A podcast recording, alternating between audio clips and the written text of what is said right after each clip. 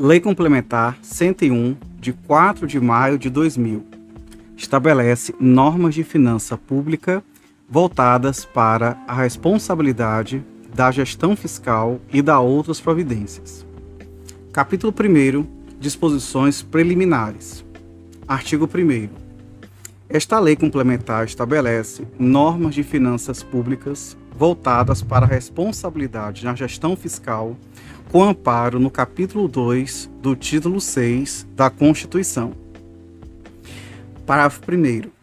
A responsabilidade na gestão fiscal pressupõe a ação planejada e transparente, em que se previnem riscos e corrigem desvios capazes de afetar o equilíbrio das contas públicas, mediante o cumprimento de metas de resultados entre receitas e despesas e a obediência a limites e condições no que tange à renúncia de receita, geração de despesas com pessoal, da Seguridade Social e outras, dívidas consolidada e mobiliária, operações de crédito, inclusive por antecipação de receita, concessão de garantia e inscrição em restos a pagar.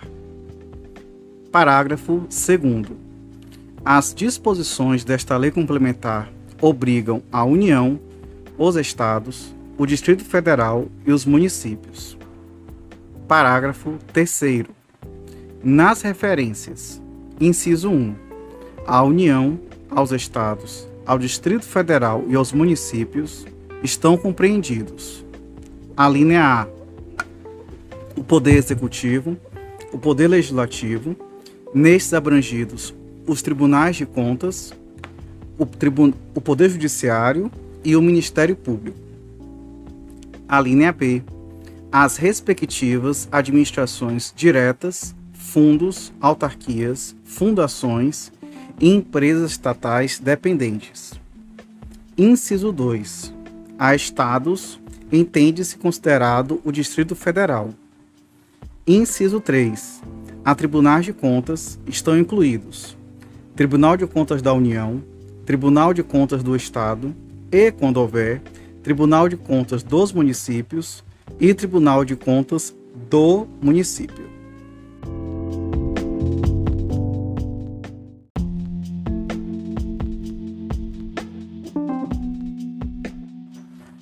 Artigo 2. Para os efeitos desta lei complementar, entende-se como: inciso 1 ente da federação, a União, cada estado, o Distrito Federal e cada município. Inciso 2. Empresa controlada. Sociedade cuja maioria do capital social com direito a voto pertença, direta ou indiretamente, a ente da federação. Inciso 3. Empresa estatal dependente. Empresa controlada que receba do ente controlador recursos financeiros para pagamento de despesas com pessoal ou de custeio em geral ou de capital, excluídos, no último caso, aqueles provenientes de aumento de participação acionária. Inciso 4. Receita corrente líquida. Somatório das receitas tributárias, de contribuições patrimoniais, industriais, agropecuárias, de serviços, transferências correntes e outras receitas também correntes, deduzidos. A linha A da União, os valores transferidos aos estados e municípios por determinação constitucional ou legal e as contribuições mencionadas na linha A do inciso 1 e no inciso 2 do artigo 195 e no artigo 239 da Constituição. A linha B. Nos estados, as parcelas entregues aos municípios por determinação constitucional. A linha C. Na União, nos estados e nos municípios, a contribuição dos servidores para o custeio do seu sistema de previdência e assistência social e as receitas provenientes da compensação financeira citada no parágrafo 9 do artigo 201 da Constituição. Parágrafo 1. Serão computados, no cálculo da receita corrente líquida, os valores pagos e recebidos em decorrência da Lei Complementar 87, de 13 de setembro de 1996, e do fundo previsto pelo artigo 60 do Ato das Disposições Constitucionais Transitórias. Parágrafo 2 não serão considerados na receita corrente líquida do Distrito Federal e dos estados do Amapá e Roraima os recursos recebidos da União para atendimento das despesas de que trata o inciso 5 do parágrafo 1 do artigo 19. Parágrafo 3. A receita corrente líquida será apurada somando-se as receitas arrecadadas no mês em referência e nos 11 anteriores excluídas as duplicidades.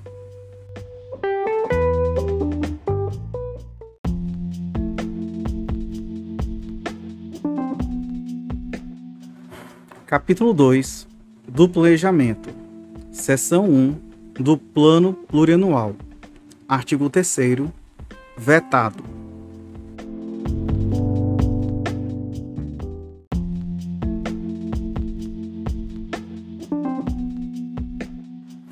Seção 2 da Lei de Diretrizes Orçamentárias. Parágrafo 4. A Lei de Diretrizes Orçamentárias atenderá o disposto no parágrafo 2 do artigo 165 da Constituição e, inciso 1, disporá também sobre a linha A, equilíbrio entre receitas e despesas, a linha B, critérios e forma de limitação de empenho a ser efetivada nas hipóteses previstas na linha B do inciso 2 deste artigo, no artigo 9 e no inciso 3, parágrafo 1 do artigo 31, a linhas C e D vetadas, a linha E, normas relativas ao controle de custos e à avaliação dos resultados dos programas financiados com recursos do orçamento. A linha F, demais condições e exigências para transferências de recursos a entidades públicas e privadas. Incisos 2 e 3 vetados. Parágrafo 1. Uh, ah, integrará o projeto de lei de diretrizes orçamentárias anexo de metas fiscais, em que serão estabelecidas metas anuais em valores correntes e constantes, relativas a receitas, despesas, resultados, nominal e primário, e montante da dívida pública, para o exercício a que se referirem e para os dois seguintes. Parágrafo 2. O anexo conterá ainda: Inciso 1. Avaliação do cumprimento das metas relativas no ano anterior Inciso 2. Demonstrativo das metas anuais, instruído com memória e metodologia de cálculo que justifique os resultados pretendidos, comparando-as com as fixadas nos três exercícios anteriores e, evi e evidenciando a consistência delas com as premissas e os objetivos da política econômica nacional. Inciso 3. Evolução do patrimônio líquido também nos últimos três exercícios, destacando a origem e aplicação dos recursos obtidos com alienação de ativos. Inciso 4. A avaliação da situação financeira e atuarial. A linha A. Dos regimes geral de previdência social e próprio dos servidores públicos e do Fundo de Amparo ao Trabalhador. A linha B dos demais fundos e programas estatais de natureza atuarial. Inciso 5. Demonstrativo da estimativa e compensação da renúncia de receita e da margem de expansão das despesas obrigatórias de caráter continuado. Parágrafo 3. A Lei Diretrizes Orçamentárias conterá anexo de riscos fiscais onde serão avaliados os passivos contingentes e outros riscos capazes de afetar as contas públicas, informando as providências a serem tomadas caso se concretizem. Parágrafo 4. A mensagem que encaminhar o projeto da União apresentará, em anexo específico, os objetivos das políticas monetária, creditícia e cambial, bem como os parâmetros e as projeções para seus principais agregados e variáveis, e ainda as metas de inflação para o exercício subsequente.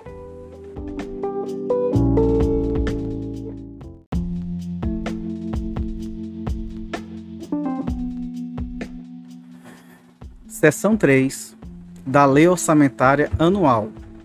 Artigo 5 O projeto de Lei Orçamentária Anual, elaborado de forma compatível com o Plano Plurianual, com a Lei de Diretrizes Orçamentárias e com as normas desta lei complementar, inciso 1, conterá em anexo demonstrativo da compatibilidade da programação dos orçamentos com os objetivos e metas constantes do documento de que trata o parágrafo 1 do artigo 4 Inciso 2.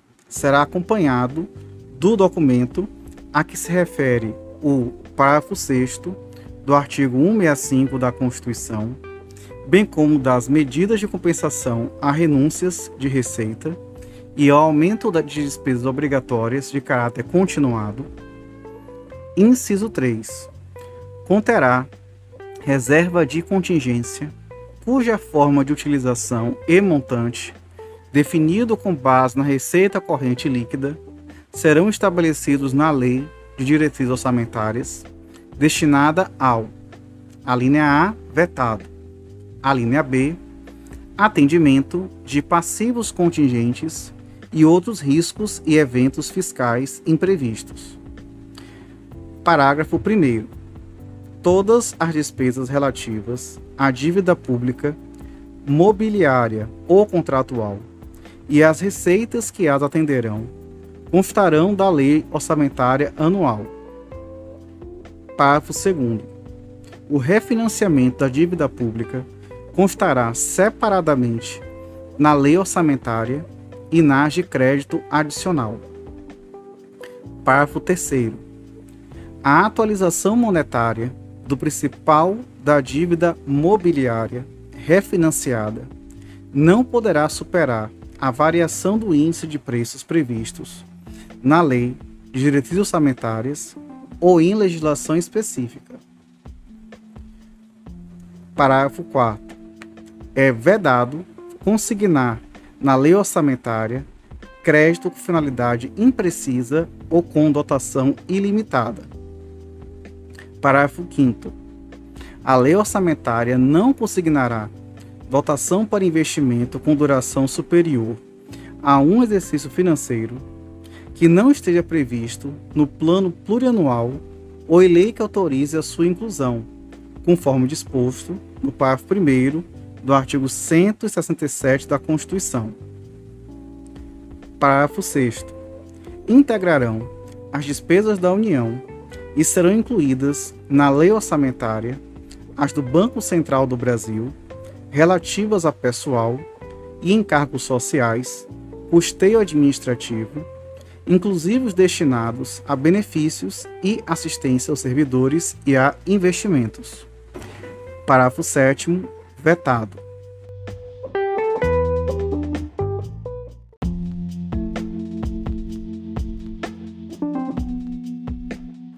Artigo 6 vetado.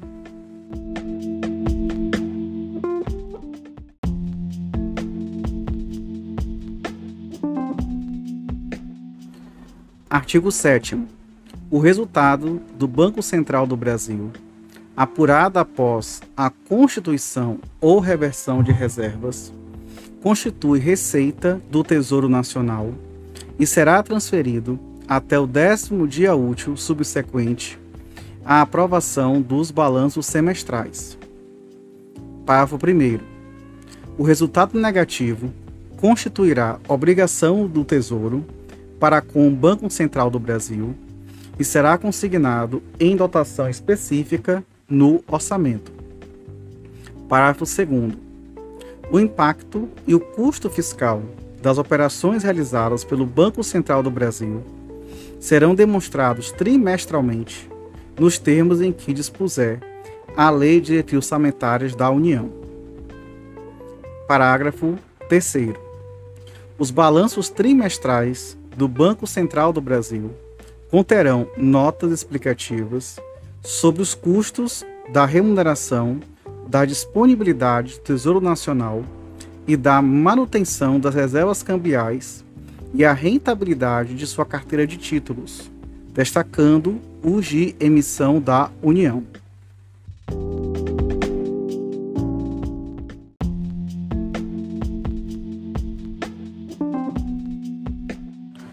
Seção 4 da execução orçamentária e do cumprimento de metas. Artigo 8 Até 30 dias após a publicação dos orçamentos, nos termos em que dispuser a Lei de Diretrizes Orçamentárias, e observado o disposto na linha C do inciso 1 do artigo 4 o Poder Executivo estabelecerá a programação financeira e o cronograma de execução mensal do desembolso. Parágrafo único. Os recursos legalmente vinculados à finalidade específica serão utilizados exclusivamente para atender ao objeto de sua vinculação, ainda que em exercício diverso daquele em que ocorrer o ingresso.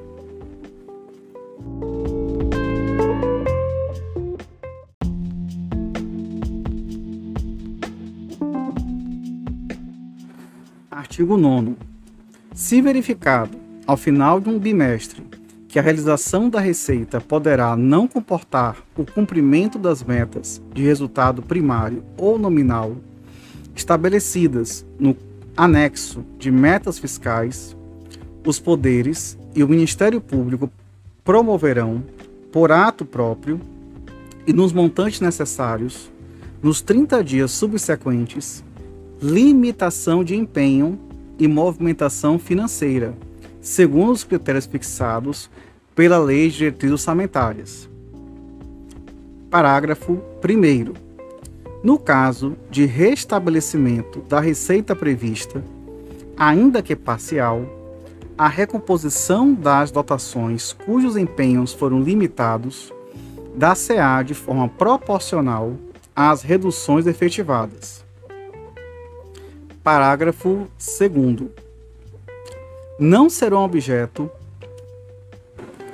de limitação as despesas que constituam obrigação, obrigações constitucionais e legais do ente, inclusive aquelas destinadas ao pagamento do serviço da dívida, as relativas à inovação e ao desenvolvimento científico e tecnológico, custeados por fundo criado para tal finalidade e as ressalvadas pela Lei de Diretrizes Orçamentárias. Parágrafo 3 No caso de os poderes legislativo e judiciário e o Ministério Público não promoverem a limitação do prazo estabelecido no caput, é o Poder Executivo autorizado a limitar os valores financeiros segundo os critérios fixados pela Lei de Diretrizes Orçamentárias. Parágrafo 4. Até o final dos meses de maio, setembro e fevereiro, o Poder Executivo demonstrará e avaliará o cumprimento das metas fiscais de cada quadrimestre em audiência pública na comissão referida no parágrafo 1 do artigo 166 da Constituição ou equivalente nas casas legislativas estaduais e municipais. Parágrafo 5. No prazo de 90 dias, após o encerramento de cada semestre, o Banco Central do Brasil apresentará, em reunião conjunta das comissões temáticas pertinentes do Congresso Nacional, a avaliação do cumprimento dos objetivos e metas das políticas monetária, creditícia e cambial evidenciando o impacto e o custo fiscal de suas operações e os resultados demonstrados nos balanços.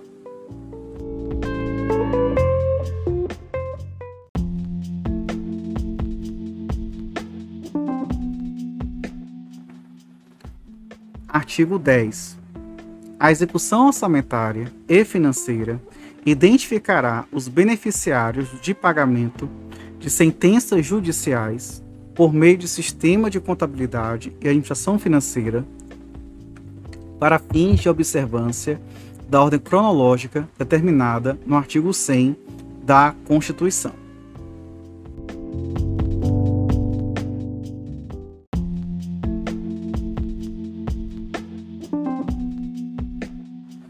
Capítulo 3 da Receita Pública, Seção 1 da Previsão e da Arrecadação. Artigo 1 artigo 11 constituem requisitos essenciais da responsabilidade na gestão fiscal a instituição, previsão e efetiva arrecadação de todos os tributos da competência constitucional do ente da federação. Parágrafo único. É vedada a realização de transferências voluntárias para o ente que não observe o disposto no caput no que se refere aos impostos.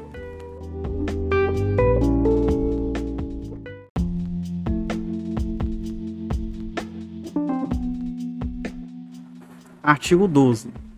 As previsões de receita observarão as normas técnicas e legais, considerarão os efeitos das alterações na legislação, da variação do índice de preços, do crescimento econômico ou de qualquer outro fator relevante e serão acompanhadas de demonstrativo de sua evolução nos últimos três anos, da projeção para os dois seguintes àquele a que se referirem e da metodologia de cálculo e premissas utilizadas. Parágrafo 1. Reestimativa de receita por parte do Poder Legislativo só será admitida se comprovado erro ou omissão de ordem técnica ou legal. Parágrafo 2. O montante previsto para as receitas de operações de crédito não poderá ser superior ao das despesas de capital constantes do projeto de lei orçamentária. Parágrafo 3. O Poder Executivo de cada ente colocará à disposição dos demais poderes e do Ministério Público, no mínimo 30 dias antes do prazo final para encaminhamento de suas propostas orçamentárias, os estudos e as estimativas das receitas para o exercício subsequente, inclusive da corrente líquida e as respectivas memórias de cálculo.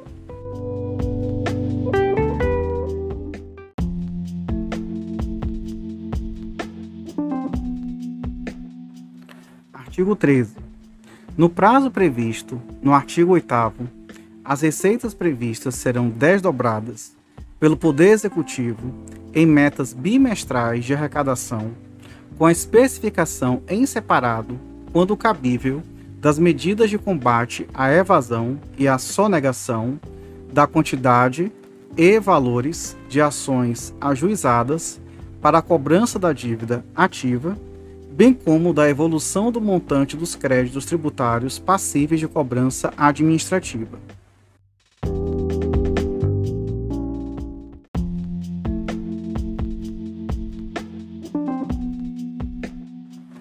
Seção 2 da renúncia de receita. Artigo 14. A concessão ou ampliação de incentivo ou benefício de natureza tributária da qual decorra renúncia de receita, deverá estar acompanhada de estimativa do impacto orçamentário financeiro no exercício em que deve iniciar sua vigência e nos dois seguintes. Atender o disposto na lei de diretrizes orçamentárias e a pelo menos uma das seguintes condições. Inciso 1. Demonstração pelo proponente de que a renúncia foi considerada na estimativa de receita da lei orçamentária, na forma do artigo 12, e de que não afetará as metas de resultados fiscais previstas no anexo próprio da Lei de Diretrizes Orçamentárias. Inciso 2. Está acompanhada de medidas de compensação no período mencionado no caput por meio de aumento de receita proveniente da elevação de alíquotas, ampliação da base de cálculo, majoração ou criação de tributo ou contribuição. Parágrafo 1. A renúncia compreende anistia, remissão, subsídio, crédito presumido, concessão de isenção em caráter não geral, alteração de alíquota ou modificação da base de cálculo que implique redução discriminada de tributos ou contribuições e outros benefícios que correspondam a tratamento diferenciado. Parágrafo 2. Se o ato de concessão ou ampliação do incentivo, o benefício de que trata o caput desse artigo, decorrer da condição contida no inciso 2, o benefício só entrará em vigor quando implementadas as medidas referidas no mencionado inciso. Parágrafo 3. O disposto nesse artigo não se aplica. Inciso 1. Às alterações das alíquotas dos impostos previstos nos incisos 1, 2, 4 e 5 do artigo 153 da Constituição, na forma do parágrafo 1. 2. Ao cancelamento de débito cujo montante seja inferior ao dos respectivos custos de cobrança.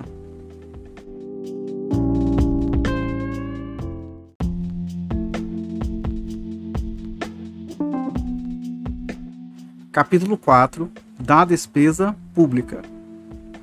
Seção 1 da geração de despesa. Artigo 15.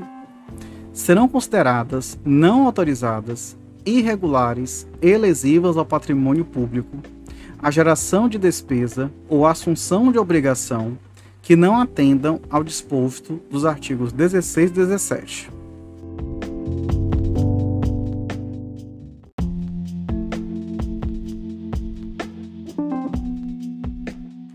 Artigo 16.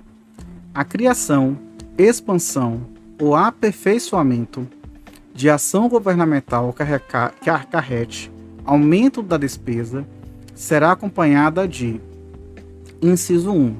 Estimativa do impacto orçamentário financeiro no exercício em que deva entrar em vigor e nos dois subsequentes. Inciso 2. Declaração do ordenador de despesa de que o aumento tem adequação orçamentária e financeira com a lei orçamentária anual e compatibilidade com o plano plurianual e com a lei de diretrizes orçamentárias. Parágrafo 1. Para o fim desta lei complementar, considera-se: inciso 1. Adequada com a lei orçamentária anual a despesa objeto de dotação específica e suficiente ou que esteja abrangida por crédito genérico, de forma que, somadas todas as despesas da mesma espécie, realizadas e a realizar, previstas no programa de trabalho, não sejam ultrapassados os limites estabelecidos para o exercício. Inciso 2.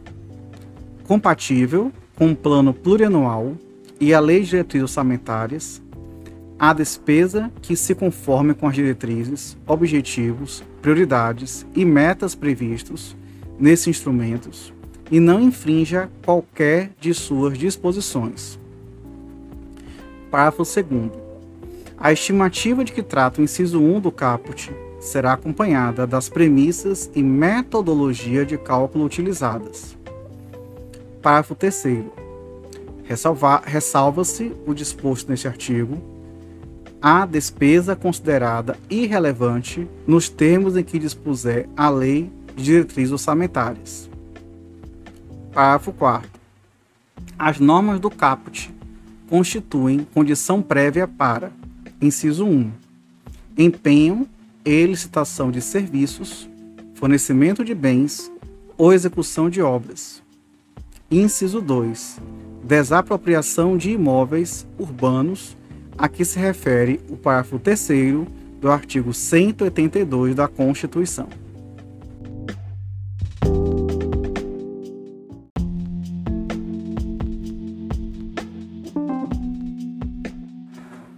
Subseção 1 da despesa obrigatória de caráter continuado. Artigo 17. Considera-se obrigatória, de caráter continuado, a despesa corrente derivada de lei, medida provisória ou de ato administrativo normativo que fixem para o ente a obrigação legal de sua execução por um período superior a dois exercícios. Parágrafo 1. Os atos que criarem ou aumentarem despesa de que trata o caput deverão ser instruídos com a estimativa prevista no inciso 1 do artigo 16 e demonstrar a origem dos recursos para seu custeio. Parágrafo 2. Para efeito do atendimento do parágrafo 1, o ato será acompanhado de comprovação de que a despesa criada ou aumentada não afetará as metas de resultados fiscais previstas no anexo referido no parágrafo 1 do artigo 4 devendo seus efeitos financeiros, nos períodos seguintes, ser compensados pelo aumento permanente de receita ou pela redução permanente de despesa. Parágrafo 3. Para efeito do parágrafo 2, considera-se aumento permanente de receita o proveniente da elevação de alíquotas, ampliação da base de cálculo, majoração ou criação de tributo ou contribuição. Parágrafo 4. A comprovação referida no parágrafo 2, apresentada pelo proponente, conterá as premissas e metodologia de cálculo utilizadas, sem prejuízo do exame de compatibilidade da despesa com as demais normas do Plano Plurianual e da Lei, da lei de Diretrizes Orçamentárias. Parágrafo 5. A despesa de que trata esse artigo não será executada antes da implementação das medidas referidas no parágrafo 2, as quais integrarão o instrumento que a criar ou aumentar. Parágrafo 6. O disposto no parágrafo 1 não se aplica às despesas destinadas ao serviço da dívida, nem ao reajustamento de remuneração de pessoal de que trata o inciso 10 do artigo 37 da Constituição. Parágrafo 7 considera-se aumento de despesa a prorrogação daquela criada por prazo determinado.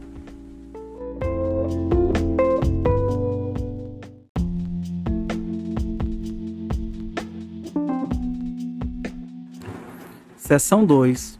Das despesas com pessoal. Subseção 1. Definições e limites. Artigo 18. Para os efeitos desta lei complementar, entende-se como despesa total com pessoal.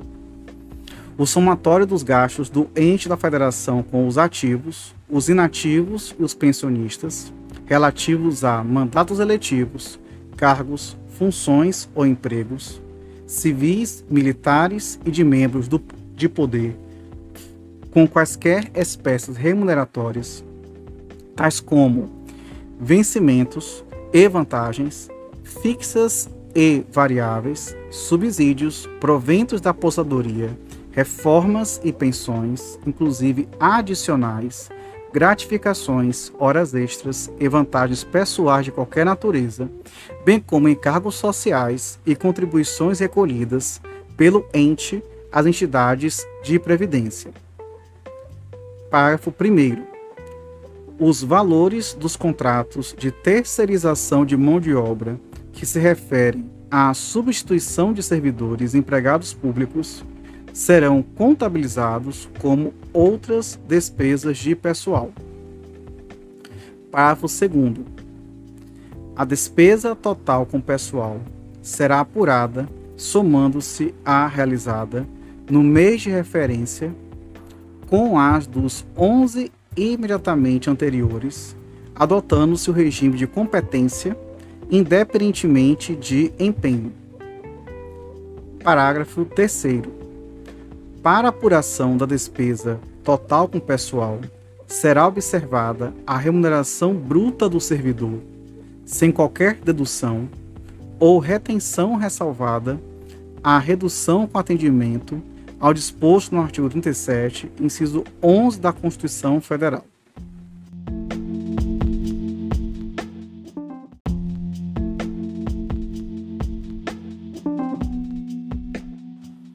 Artigo 19. Para os fins do disposto no caput do artigo 169 da Constituição, a despesa total com pessoal em cada período de apuração e em cada ente da federação não poderá exceder os percentuais da receita corrente líquida a seguir discriminados. Inciso 1. União, 50%. Inciso 2. Estados, 60%. Inciso 3. Municípios, 60%. Parágrafo 1. Na verificação ou atendimento dos limites definidos nesse artigo, não serão computadas as despesas. Inciso 1. De indenização por demissão de servidores ou empregados. Inciso 2. Relativas a incentivos à demissão voluntária.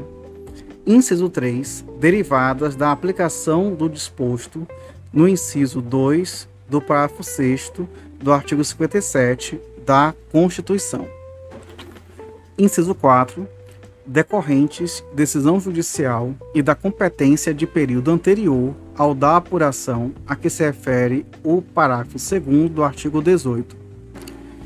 Inciso 5.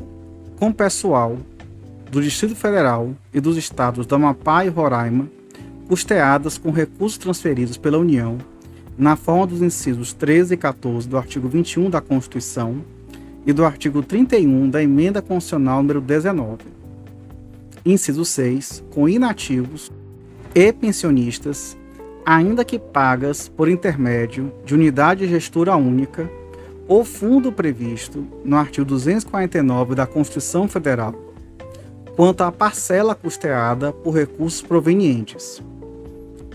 A linha A. Da arrecadação de contribuições dos segurados. A linha B.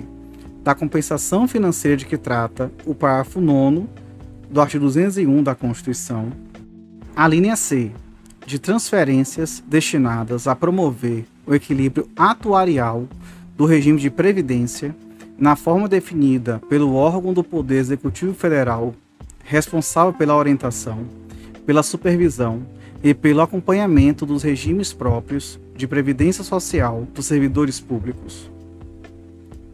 Parágrafo 2 Observado o disposto no inciso 4 do parágrafo 1, as despesas com pessoal decorrentes de sentenças judiciais serão incluídas no limite do respectivo poder ou órgão referido no artigo 20.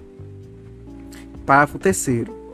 Na verificação ou atendimento dos limites definidos nesse artigo, é vedada a dedução da parcela custeada com recursos aportados para a cobertura do déficit financeiro dos regimes de previdência.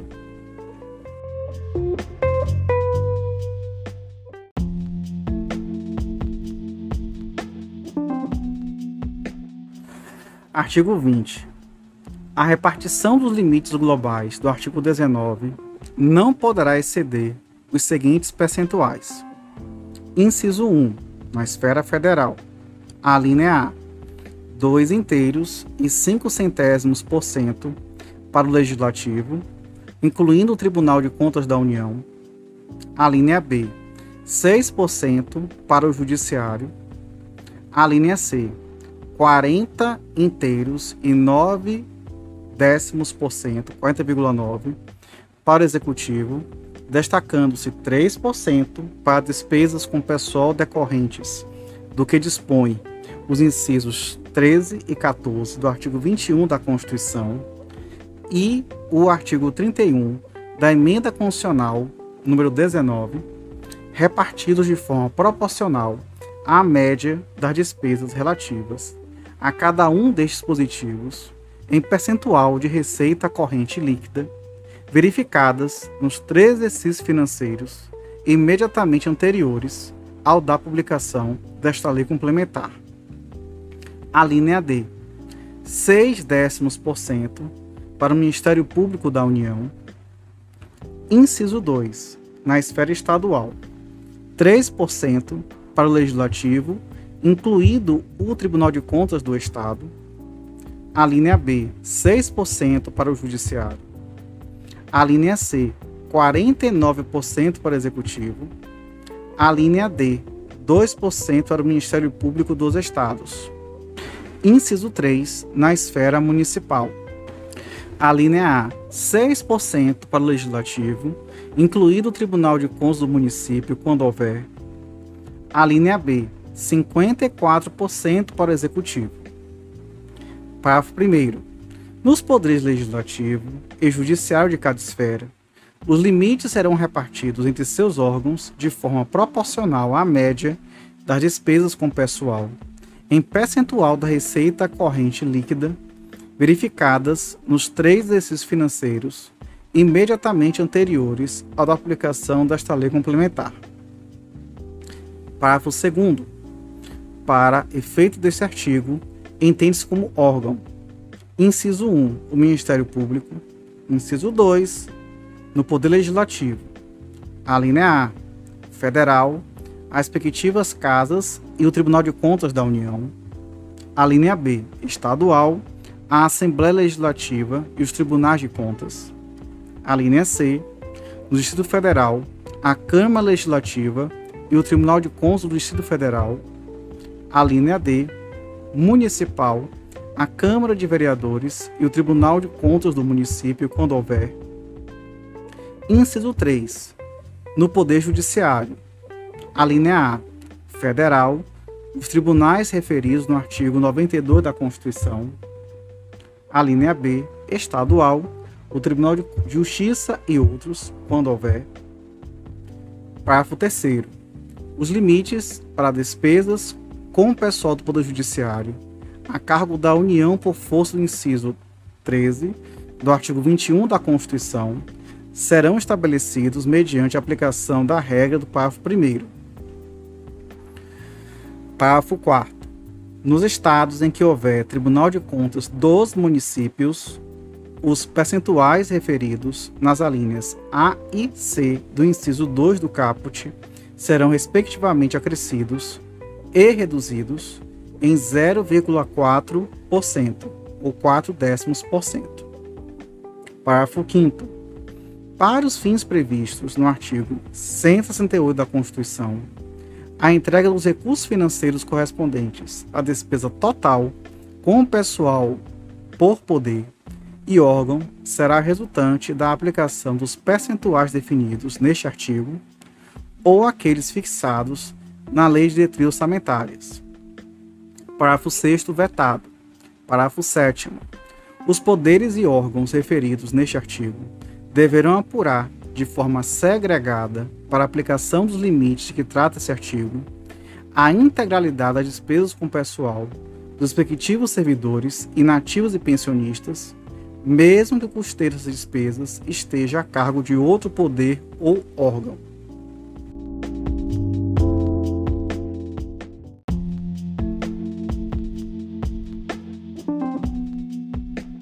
Artigo 21 é nulo de pleno direito. Inciso 1. O ato que provoque aumento da despesa com pessoal e não atenda. A linha A. As exigências dos artigos 16 e 17 desta lei complementar e o disposto no inciso 13 do caput do artigo 37 e no parágrafo 1 do artigo 169 da Constituição Federal e a linha B, ao limite legal de comprometimento aplicado às despesas com pessoal inativo. Inciso 2. O ato de que resulte aumento da despesa com pessoal nos 180 dias anteriores ao final do mandato titular de poder ou órgão referido no artigo 20. Inciso 3. O ato de que resulte aumento de despesa com pessoal que preveja parcelas a serem implementadas em períodos posteriores ao final do mandato do titular de poder ou órgão referido no artigo 20. Inciso 4. A aprovação, a edição ou a sanção por chefe do Poder Executivo, por presidente e demais membros da mesa ou órgão decisório equivalente ao Poder Legislativo por presidente tribunal do Poder Judiciário e pelo chefe do Ministério Público da União e dos Estados, de norma legal contendo plano de alteração, reajuste e reestruturação de carreira do setor público ou edição de ato por esses agentes, para nomeação de aprovados em um curso público quando a linha A resultar em aumento da despesa com o pessoal nos 180 dias anteriores ao final do mandato do titular do Poder Executivo, ou a linha B resultar em aumento de despesa com pessoal que preveja parcelas a serem implementadas em períodos posteriores ao final do mandato do titular do Poder Executivo. Parágrafo 1. As restrições que tratam os incisos 2, 3 e 4, é, inciso 1, devem ser aplicadas inclusive durante o período de recondução ou reeleição para o cargo de titular do poder ou órgão autônomo e aplicam-se somente aos titulares, inciso 2 este, repetindo, aplicam-se somente aos titulares ocupantes de cargo eletivo dos poderes referidos no artigo 20. Parágrafo 2 Para fins do disposto neste artigo, serão considerados atos de nomeação ou de provimento de cargo público aqueles referidos no parágrafo 1 do artigo 169 da Constituição Federal ou aqueles que, de qualquer modo, acarretem a criação ou aumento de despesa obrigatória.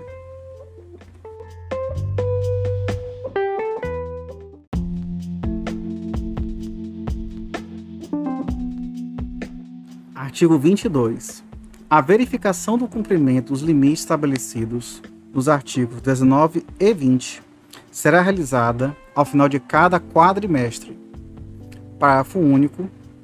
Se a despesa total com o pessoal exceder a 95% do limite, serão são vedados ao poder ou órgão referido no artigo 20 que houver incorrido no excesso. Inciso 1. Concessão de vantagem, aumento, reajuste ou adequação de remuneração a qualquer título, salvo os derivados de sentença judicial ou de determinação legal ou contratual, ressalvada a revisão prevista no inciso 10 do artigo 37 da Constituição. Inciso 2. Criação de cargo, emprego ou função. Inciso 3. Alteração de estrutura de carreira que implica aumento de despesa. Inciso 4 provimento de cargo público, admissão ou contratação de pessoal a qualquer título, ressalvada a reposição decorrente de aposentadoria ou falecimento de servidores nas áreas de educação, saúde e segurança. Inciso 5.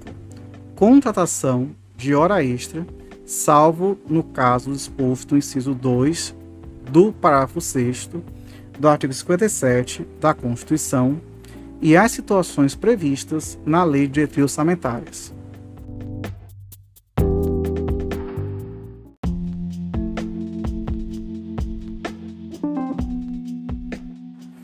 Artigo 23. Se a despesa total com pessoal do poder órgão referido no artigo 20 ultrapassar os limites definidos no mesmo artigo, sem prejuízo das medidas previstas no artigo 22, percentual excedente terá de ser eliminado nos dois quadrimestres seguintes, sendo pelo menos um terço no primeiro, adotando-se, dentre outras, as providências previstas nos parágrafos 3 e 4 do artigo 169 da Constituição. Parágrafo 1. No caso do inciso 1 do parágrafo 3 do artigo 169 da Constituição, o objetivo poderá ser alcançado tanto pela extinção de cargos e funções, quanto pela redução dos valores a eles atribuídos. Parágrafo 2.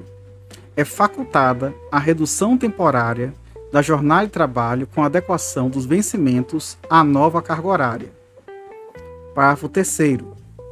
Não alcançada a redução no prazo estabelecido e enquanto perdurar o excesso, o poder ou órgão referido no artigo 20 não poderá, inciso 1, receber transferências voluntárias, Inciso 2. Obter garantia direta ou indireta do outro ente. Inciso 3.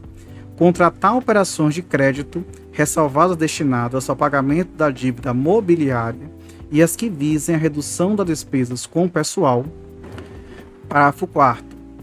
As restrições do parágrafo 3 aplicam-se imediatamente se a despesa total com pessoal exceder o limite no primeiro quadrimestre do último ano do mandato dos titulares de poder ou órgão referido no artigo 20. Parágrafo 5 As restrições previstas no parágrafo 3 desse artigo não se aplicam ao município em caso de, de, queda de receita real superior a 10% em comparação ao correspondente quadrimestre do exercício financeiro anterior, devido a Inciso 1. Diminuição das transferências recebidas do Fundo de Participação dos Municípios, decorrente de concessão de isenções tributárias pela União. E, inciso 2. Diminuição da receita recebida de royalties e participação, participações especiais. Parágrafo 6. O disposto no parágrafo 5 desse artigo só se aplica caso a despesa total com o pessoal do quadrimestre vigente não ultrapasse o limite percentual previsto no artigo 19 desta lei complementar, considerada para este cálculo a receita corrente líquida do quadrimestre correspondente do ano anterior, atualizada monetariamente.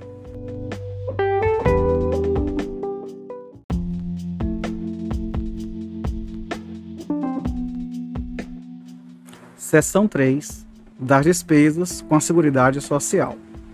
Artigo 24. Nenhum benefício ou serviço relativo à Seguridade Social poderá ser criado, majorado ou estendido sem a indicação da fonte de custeio total, nos termos do parágrafo 5 do artigo 195 da Constituição, atendidas ainda às exigências do artigo 17. Parágrafo 1. É dispensada da compensação referida no artigo 17 o aumento de despesa decorrente de, inciso 1, concessão de benefício a quem satisfaça as condições de habilitação prevista na legislação pertinente. Inciso 2, expansão quantitativa do atendimento e dos serviços prestados. Inciso 3, reajustamento de valor do benefício ou serviço a fim de preservar seu valor real. Parágrafo 2 o disposto neste artigo aplica-se a benefício ou a serviço de saúde, previdência e assistência social, inclusive os destinados aos servidores públicos e militares, ativos e inativos e aos pensionistas.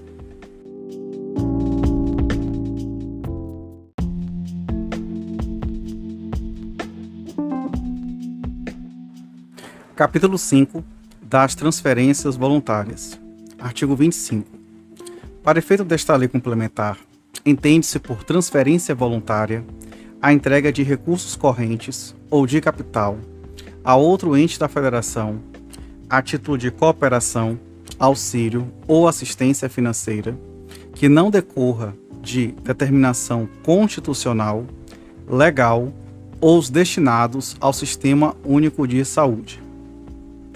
Parágrafo 1. São exigências para a realização de transferência voluntária, além das estabelecidas na Lei de Diretrizes Orçamentárias. Inciso 1. Existência de dotação específica. Inciso 2. Vetado. Inciso 3. Observância do disposto no inciso 10 do artigo 167 da Constituição Inciso 4. Comprovação por parte do beneficiário de a linha A que se acha em dia quanto ao pagamento de tributos, empréstimos e financiamentos devidos ao ente transferidor, bem como quanto à prestação de contas de recursos anteriormente dele recebidos. A linha B o cumprimento dos limites constitucionais relativos à educação e à saúde. A linha C.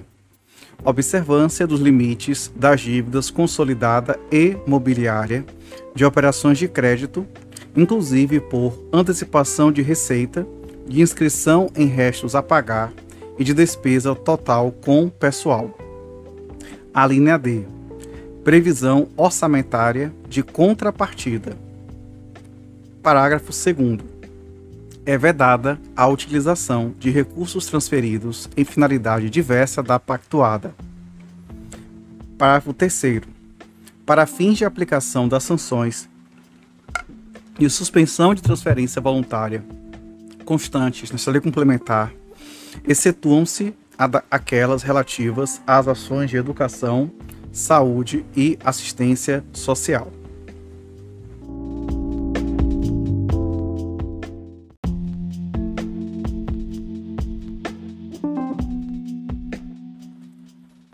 Capítulo 6 da destinação de recursos públicos para o setor privado. Artigo 26. A destinação de recursos para, direta ou indiretamente, cobrir as necessidades de pessoas físicas ou déficits de pessoas jurídicas deverá ser autorizada por lei específica, atender às condições estabelecidas na Lei de Diretrizes Orçamentárias e estar prevista no orçamento ou em seus créditos adicionais. Parágrafo 1. O disposto no caput aplica-se a toda administração indireta inclusive fundações públicas e empresas estatais, exceto no exercício de suas atribuições precípuas, as instituições financeiras e o Banco Central do Brasil. Parágrafo 2 Compreende-se, incluída, a concessão de empréstimos, financiamentos e refinanciamentos, inclusive as respectivas prorrogações e a composição de dívidas, a concessão de subvenções, e a participação em constituição ou aumento de capital.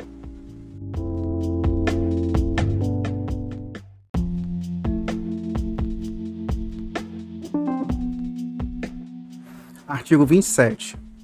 Na concessão de crédito por ente da federação a pessoa física ou jurídica que não esteja sob seu controle direto ou indireto, os encargos financeiros, comissões e despesas congêneres não serão inferiores aos definidos em lei ou ao custo de captação. Parágrafo único. Dependem de autorização em lei específica as prorrogações e composições de dívidas decorrentes de operações de crédito, bem como a concessão de empréstimos ou financiamentos em desacordo com o caput, sendo o subsídio correspondente consignado na lei orçamentária.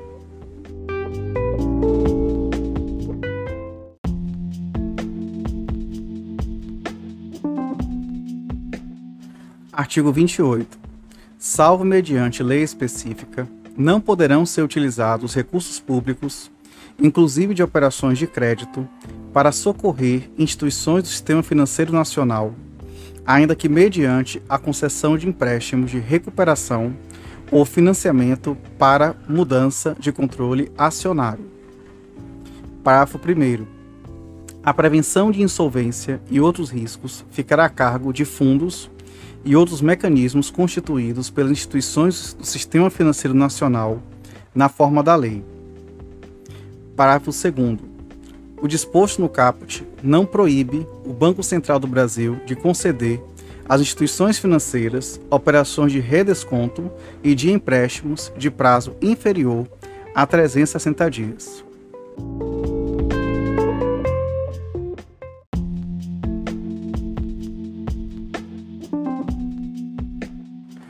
da dívida e do endividamento. Seção 1. Definições básicas. Artigo 29. Para os efeitos desta lei complementar, são adotadas as seguintes definições: Inciso 1. Dívida pública consolidada ou fundada. Montante total, apurado sem duplicidade, das obrigações financeiras do ente da federação, assumidas em virtude de leis, contratos, convênios ou tratados e da realização de operações de crédito para amortização em prazo superior a 12 meses. Inciso 2. Dívida pública mobiliária. Dívida pública representada por títulos emitidos pela União, inclusivos do Banco Central do Brasil, estados e municípios. Inciso 3. Operações de crédito. Compromisso financeiro assumido em razão de mútuo, abertura de crédito, emissão e aceite de título, aquisição financiada de bens, recebimento antecipado de valores provenientes da venda a termo de bens e serviços, arrendamento mercantil e outras operações assemelhadas, inclusive com o uso de derivativos financeiros. Inciso 4. Concessão de garantia.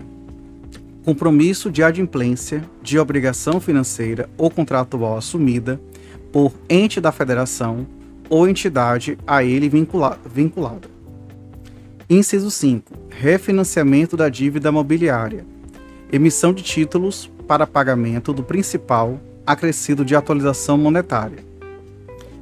Parágrafo 1 equipara-se a operação de crédito à assunção, o reconhecimento ou confissão de dívidas pelo ente da federação, sem prejuízo do cumprimento das exigências dos artigos 15 e 16.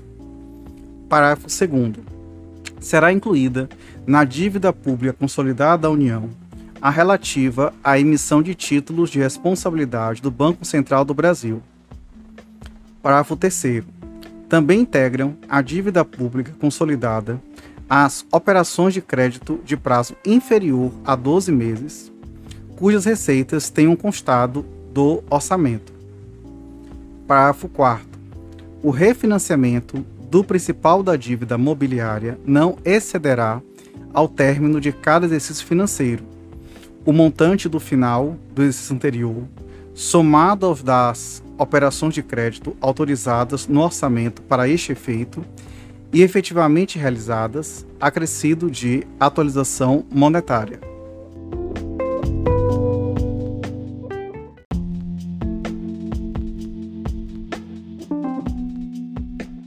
Seção 2 dos limites da dívida pública e das operações de crédito. Artigo 30. No prazo de 90 dias após a publicação desta lei complementar, o Presidente da República submeterá ao inciso 1, Senado Federal, proposta de limites globais para o montante da dívida consolidada da União, Estados e municípios, cumprindo o que estabelece o inciso 6 do artigo 52 da Constituição, bem como os limites e condições relativos aos incisos 7, 8 e 9 do mesmo artigo. 2. Ao Congresso Nacional, projeto de lei que estabeleça limites para o montante da dívida pública federal a que se refere o inciso 14 do artigo 48 da Constituição, acompanhado da demonstração de sua adequação aos limites fixados para a dívida consolidada da União, atendido o disposto no inciso 1 do parágrafo 1 deste artigo. Parágrafo 1 as propostas referidas nos incisos 1 e 2 do caput e suas alterações conterão: inciso 1, demonstração de que os limites e condições guardam coerência com as normas estabelecidas nesta lei complementar e com os objetivos da política fiscal. Inciso 2. Estimativa do impacto da aplicação dos limites a cada uma das três esferas de governo. Inciso 3. Razões de eventual proposição de limites diferenciados por esfera de governo. Inciso 4. A metodologia de apuração dos resultados primário e nominal. Parágrafo 2. As propostas mencionadas nos incisos 1 e 2 do caput também poderão ser apresentadas em termos de dívida líquida, evidenciando a forma e a metodologia de sua apuração. Parágrafo 3 os limites de que tratam os incisos 1 e 2 do caput serão fixados em percentual da receita corrente líquida para cada esfera de governo e aplicados igualmente a todos os entes da federação que a integrem, constituindo para cada um deles limites máximos. Parágrafo 4 Para verificação do atendimento do limite, a apuração do montante da dívida consolidada será efetuada ao final de cada quadrimestre Parágrafo 5 No prazo previsto do artigo 5 o Presidente da República enviará ao Senado Federal ou ao, Congresso Nacional, conforme o caso, proposta de manutenção ou alteração dos limites e condições previstos nos incisos 1 e 2 do caput. Parágrafo 6 Sempre que alterados os fundamentos propostas de que trata esse artigo, em razão de instabilidade econômica ou alterações das políticas monetária ou cambial, o Presidente da República poderá encaminhar ao Senado Federal ou ao Congresso Nacional solicitação de revisão dos limites. Parágrafo 7. Os precatórios judiciais não pagos durante a execução do orçamento em que houverem sido incluídos integram a dívida consolidada para fins de aplicação dos limites.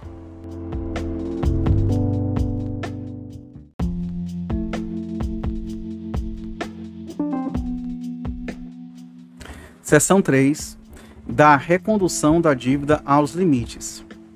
Artigo 31.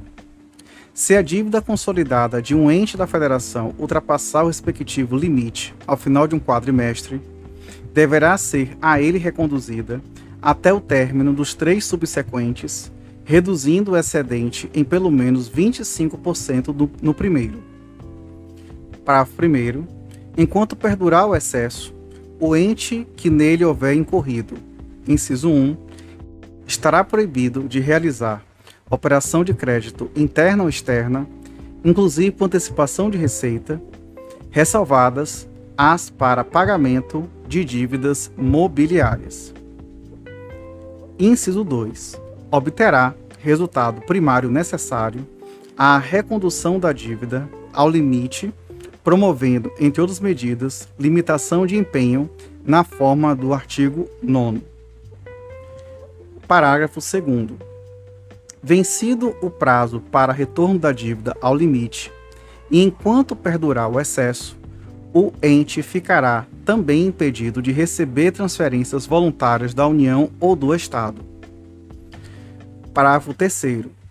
As restrições do parágrafo 1 aplicam-se imediatamente se o montante da dívida exceder o limite do primeiro quadrimestre do último ano do mandato do chefe do Poder Executivo. Parágrafo 4. O chefe, o Ministério da Fazenda, divulgará mensalmente a relação dos entes que tenham ultrapassado os limites das dívidas consolidada e imobiliária. Parágrafo 5 as normas deste artigo serão observadas nos casos de descumprimento dos limites da dívida mobiliária e das operações de crédito internas e externas.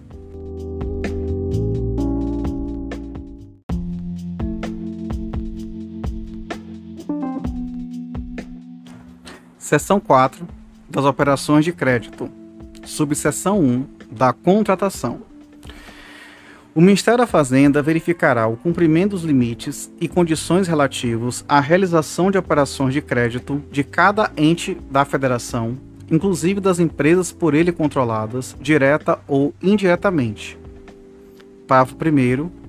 O ente interessado formalizará seu pleito, fundamentando-o em parecer de seus órgãos técnicos e jurídicos, demonstrando a relação custo-benefício o interesse econômico e social da operação e o atendimento das seguintes condições: inciso 1, existência de prévia e expressa autorização para contratação no texto da lei orçamentária em créditos adicionais ou lei específica.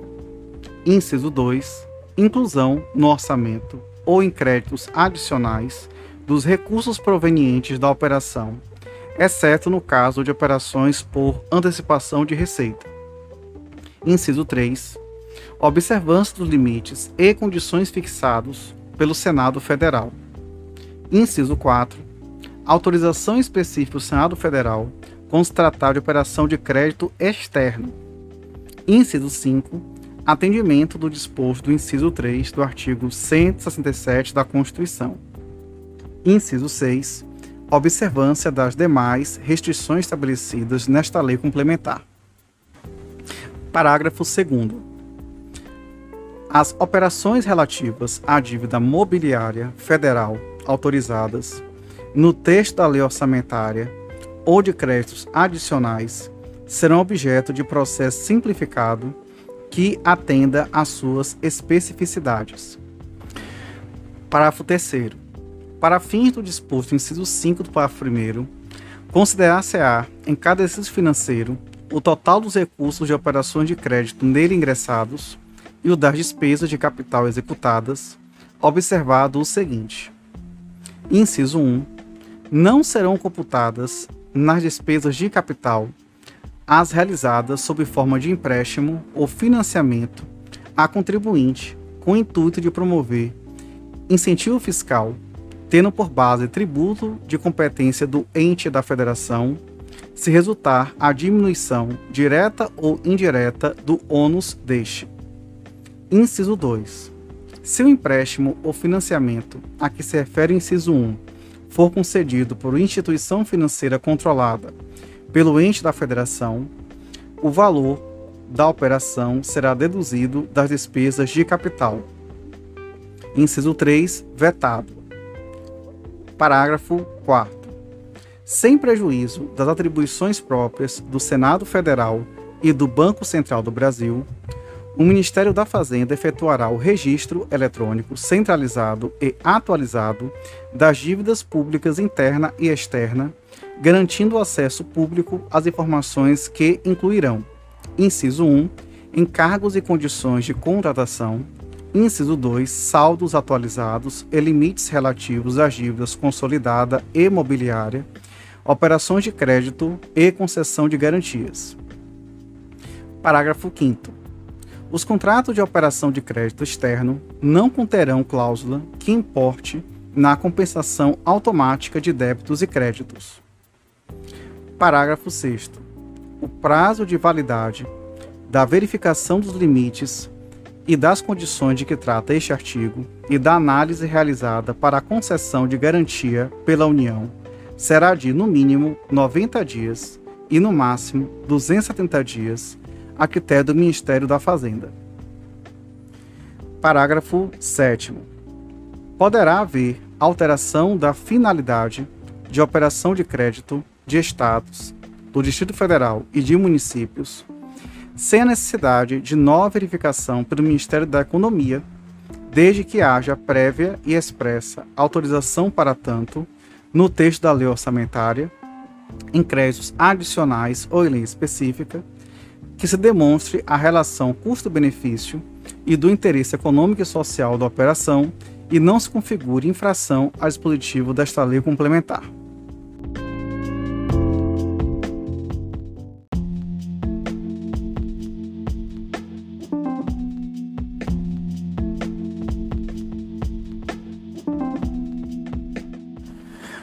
Artigo 33.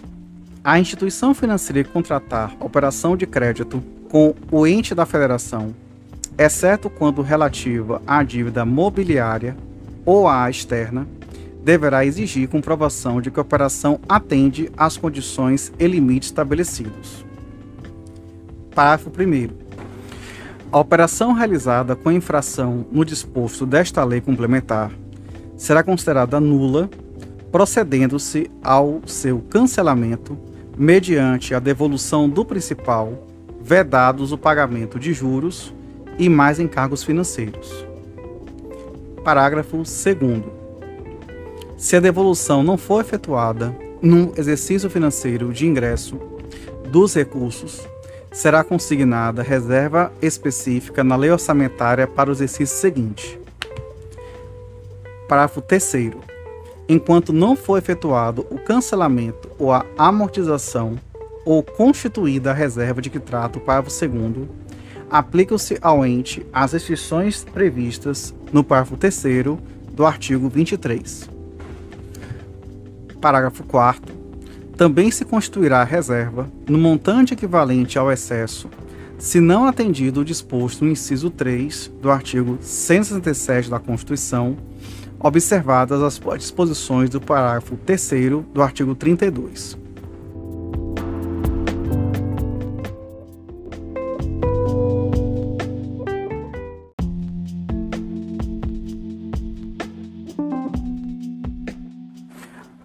Subseção 2 das vedações. Artigo 34. O Banco Central do Brasil não emitirá títulos da dívida pública a partir de dois anos após a publicação desta lei complementar.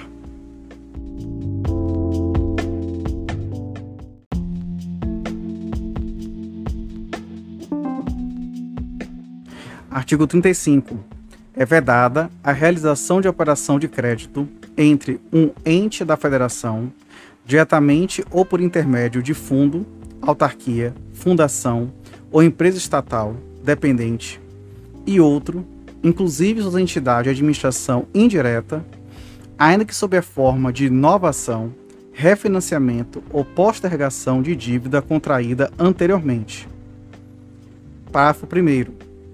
Excetuando-se da vedação a que se refere o caput, as operações entre instituição financeira estatal e outro ente da federação inclusive suas entidades da administração indireta, que não se destinem-se a: inciso 1, financiar, direta ou indiretamente, despesas correntes.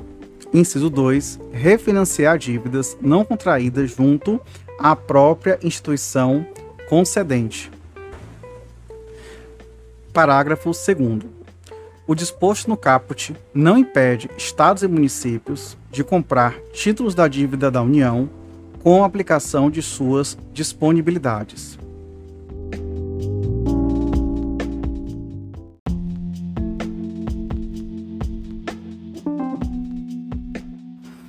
Artigo 36. É proibida a operação de crédito entre uma instituição financeira estatal e o ente da federação que a controle na qualidade de beneficiário do empréstimo. Parágrafo único. O disposto no caput não proíbe instituição financeira controlada de adquirir no mercado títulos da dívida pública para atender investimentos de seus clientes, o título da, da dívida de emissão da União para aplicação de recursos próprios,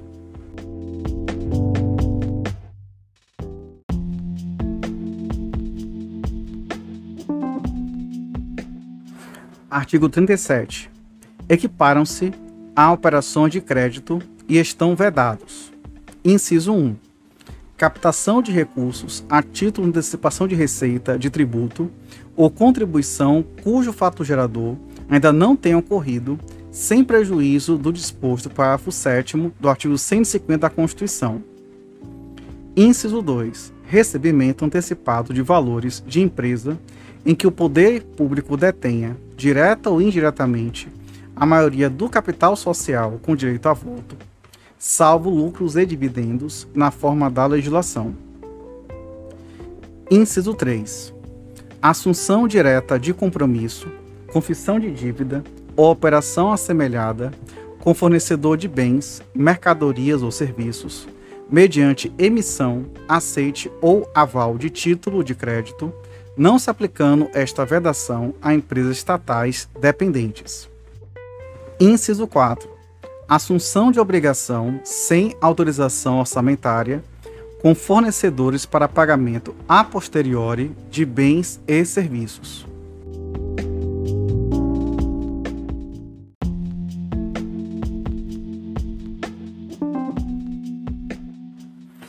Subseção 3 das operações de crédito por antecipação de receita orçamentária. Artigo 38.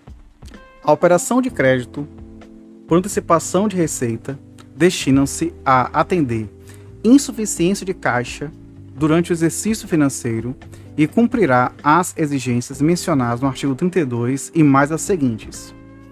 Inciso 1. Realizar-se-á somente a partir do décimo dia do início do exercício. Inciso 2. Deverá ser liquidada, com juros e outros encargos incidentes, até o dia 10 de dezembro de cada ano. Inciso 3. Não será autorizada se forem cobrados outros encargos que não a taxa de juros da operação, obrigatoriamente prefixada ou indexada à taxa básica financeira ou a que vier a esta substituir. Inciso 4 estará proibida. A linha A. A. Enquanto existir operação anterior da mesma natureza, não integralmente resgatada. A linha B. no último ano de mandato do presidente, governador ou prefeito municipal. Parágrafo 1.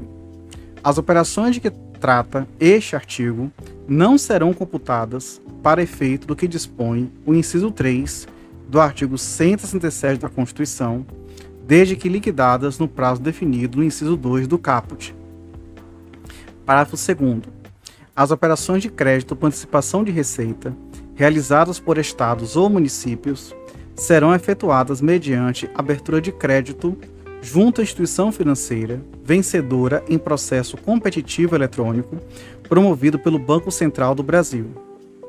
Parágrafo 3 o Banco Central do Brasil manterá sistema de acompanhamento e controle do saldo do crédito aberto e, no caso de inobservância dos limites, aplicará as sanções cabíveis à instituição credora.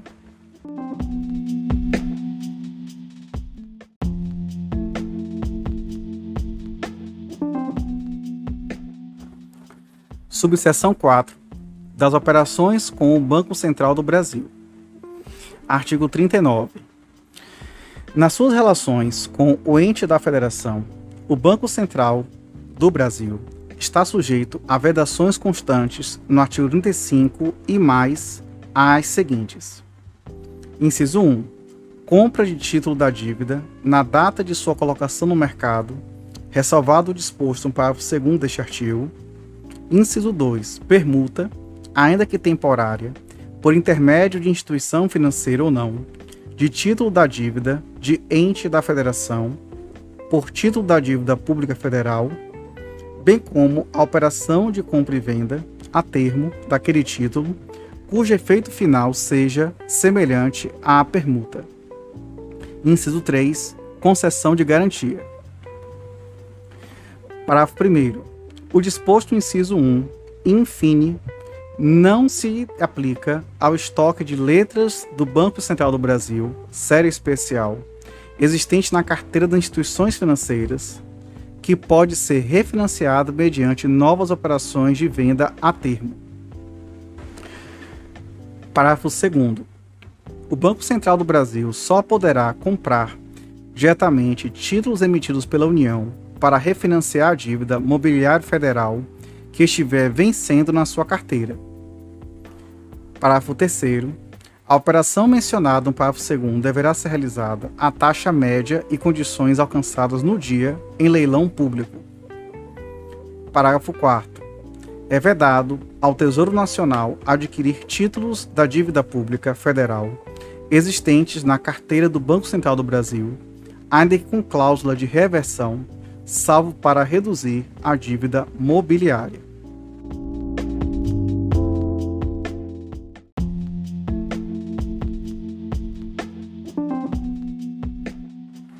Seção 5 da garantia e da contragarantia. Artigo 40.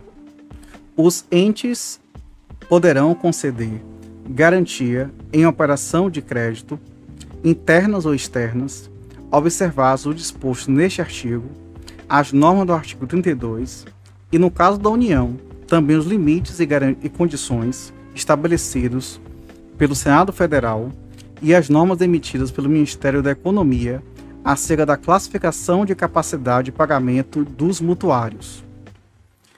Parágrafo 1. A garantia estará condicionada ao oferecimento de contragarantia em valor igual ou superior ao da garantia a ser concedida e à adimplência da entidade que a pleitear relativamente às suas obrigações junto ao garantidor e às entidades por este controladas, observado o seguinte: inciso 1.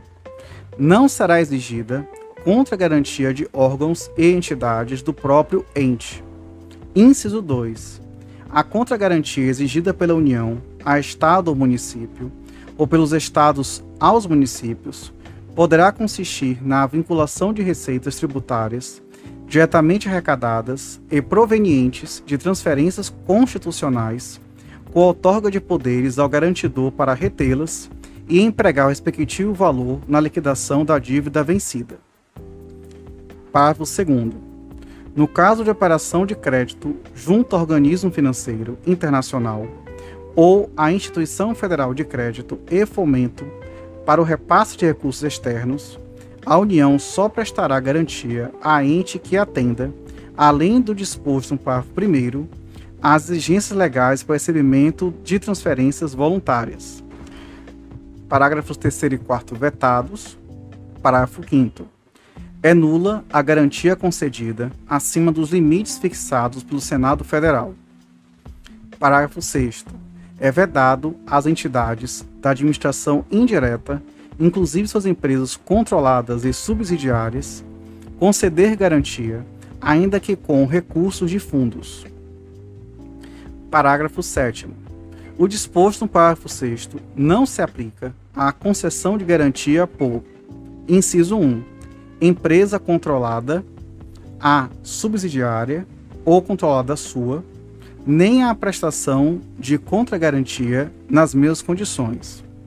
Inciso 2. Instituição financeira à empresa nacional nos termos da lei. Parágrafo 8 Excetua-se do disposto neste artigo a garantia prestada. Inciso 1. Por instituições financeiras estatais que se submeterão às normas aplicáveis a instituições financeiras privadas de acordo com a legislação pertinente inciso 2, pela União, na forma da lei federal, a empresas de natureza financeira por ela controladas, direta e indiretamente, quanto às operações de seguro de crédito e à exportação. Parágrafo 9.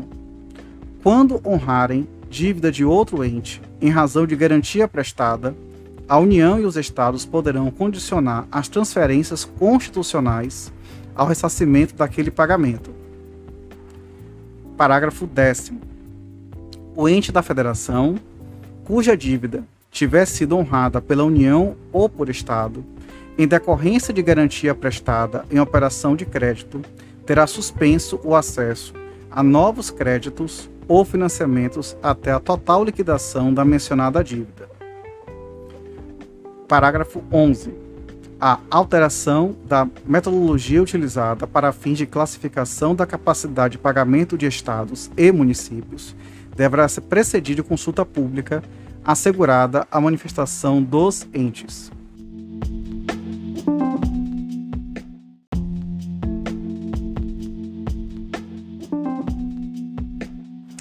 Seção 6 dos restos a pagar. Artigo 41, vetado.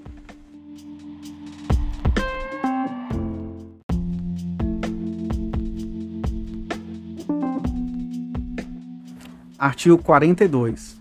É vedado ao titular de poder ou órgão referido no artigo 20, nos últimos dois quadrimestres do seu mandato, contrair obrigação de despesa que não possa ser cumprida integralmente dentro dele, ou que tenha parcelas a, ser, a serem pagas no exercício seguinte, sem que haja suficiente disponibilidade de caixa para este efeito Parágrafo único. Na determinação da disponibilidade de caixa, serão considerados os encargos e despesas compromissadas a pagar até o final do exercício.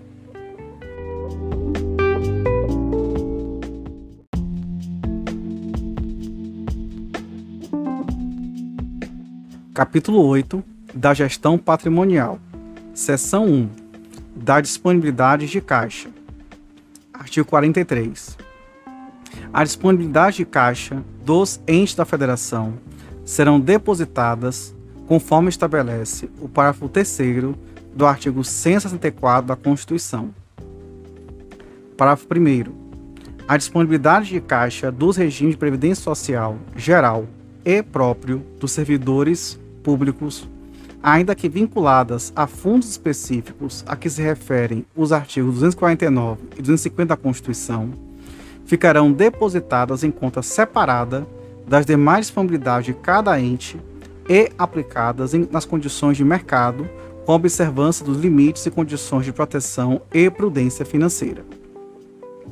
Parágrafo 2 é vedada a aplicação das disponibilidades de que trata o parágrafo 1 em inciso 1, títulos da dívida pública estadual e municipal, bem como em ações ou outros papéis relativos às empresas controladas pelo respectivo ente da federação. Inciso 2. Empréstimos de qualquer natureza aos segurados e ao poder público, inclusive as empresas controladas.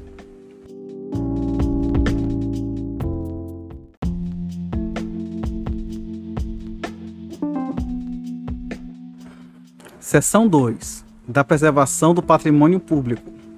Artigo 44. É vedada a aplicação da receita de capital derivada da alienação de bens e direitos que integram o patrimônio público para o financiamento de despesa corrente, salvo se destinada por lei aos regimes de previdência social geral e próprio dos servidores públicos.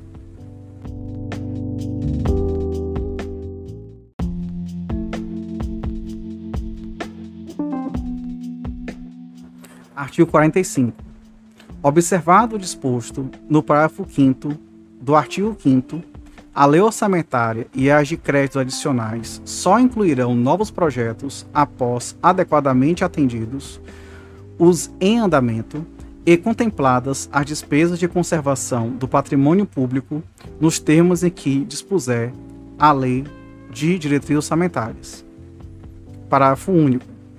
Poder Executivo de cada ente encaminhará ao Legislativo, até a data do envio do projeto de lei de orçamentárias, relatório com as informações necessárias ao cumprimento do disposto neste artigo, ao qual será dada ampla divulgação.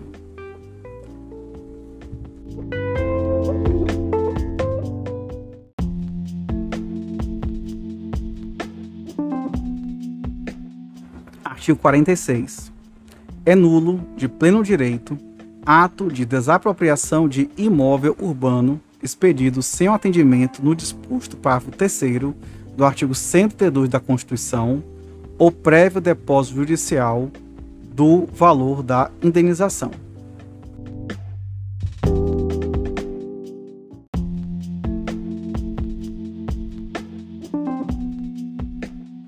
Seção 3 das empresas controladas pelo setor público. Artigo 47. A empresa controlada que firmar contrato de gestão em que se estabeleçam objetivos e metas de desempenho na forma da lei, disporá de autonomia gerencial, orçamentária e financeira, sem prejuízo do disposto no inciso 2 do parágrafo 5 do artigo 165 da Constituição. Parágrafo único a empresa controlada incluirá em seus balanços trimestrais nota explicativa em que informará: inciso 1, fornecimento de bens e serviços ao controlador com respectivos preços e condições, comparando-os com os praticados no mercado. Inciso 2, recursos recebidos do controlador a qualquer título, especificando valor, fonte e destinação. Inciso 3, venda de bens prestação de serviços ou concessão de empréstimos e financiamentos com preços, taxas, prazos ou condições diferentes dos vigentes no mercado.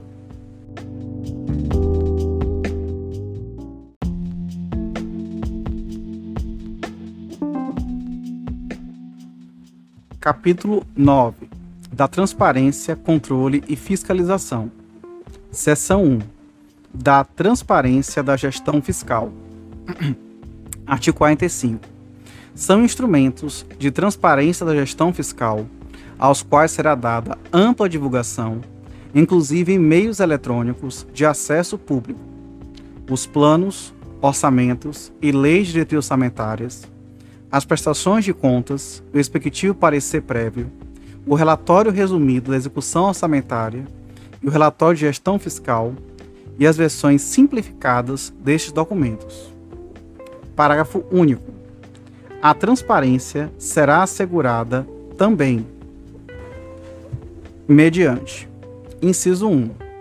Incentivo à participação popular e realização de audiências públicas durante os processos de elaboração e discussão dos planos, lei de diretrizes orçamentárias e orçamentos Inciso 2. Liberação ao pleno conhecimento e acompanhamento da sociedade em tempo real de informações pormenorizadas sobre execução orçamentária e financeira em meios eletrônicos de acesso público. E, inciso 3, adoção de sistema integrado de administração financeira e controle que atenda o padrão mínimo de qualidade estabelecido pelo Poder Executivo da União e ao disposto no artigo 48-A. Parágrafo 2. A União, os Estados, o Distrito Federal e os municípios disponibilizarão suas informações e dados contábeis, orçamentários e fiscais, conforme periodicidade, formato e sistema estabelecidos pelo órgão central de contabilidade da União, os quais deverão ser divulgados em meio eletrônico de amplo acesso público. Parágrafo 3 os estados, o Distrito Federal e os municípios encaminharão ao Ministério da Fazenda, nos termos e na periodicidade a serem definidos, em instrução específica deste órgão, as informações necessárias para a constituição do registro eletrônico centralizado e atualizado das dívidas públicas interna e externa, de que trata o parágrafo 4 do artigo 32. Parágrafo 4 a inobservância do disposto nos parágrafos 2 e 3 ensejará as penalidades previstas no parágrafo 2 do artigo 51. Parágrafo 5 Nos casos de envio conforme disposto no parágrafo 2 para todos os efeitos, a União, os Estados, o Distrito Federal e os municípios cumprem o dever de ampla divulgação a que se refere o caput. Parágrafo 6 todos os poderes e órgãos referidos no artigo 20, incluídos autarquias, fundações públicas, empresas estatais, dependentes e fundos do ente da federação, devem utilizar sistemas únicos de execução orçamentária e financeira, mantidos gerenciados pelo Poder Executivo, resguardada a autonomia.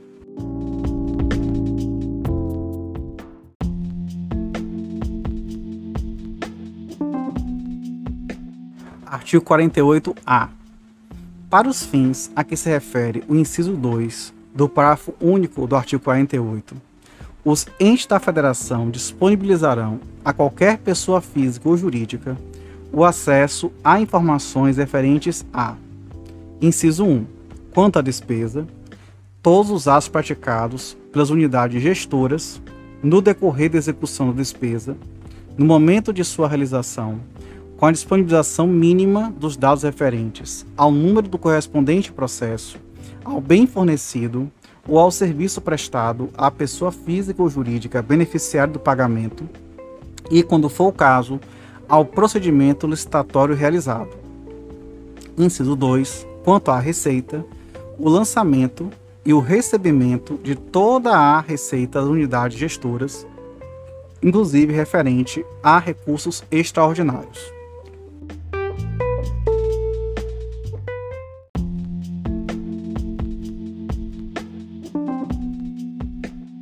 Artigo 49. As contas apresentadas pelo chefe do Poder Executivo ficarão disponíveis durante todo o exercício no respectivo Poder Legislativo e no órgão técnico responsável pela sua elaboração para consulta e apreciação pelos cidadãos e instituições da sociedade. Parágrafo único.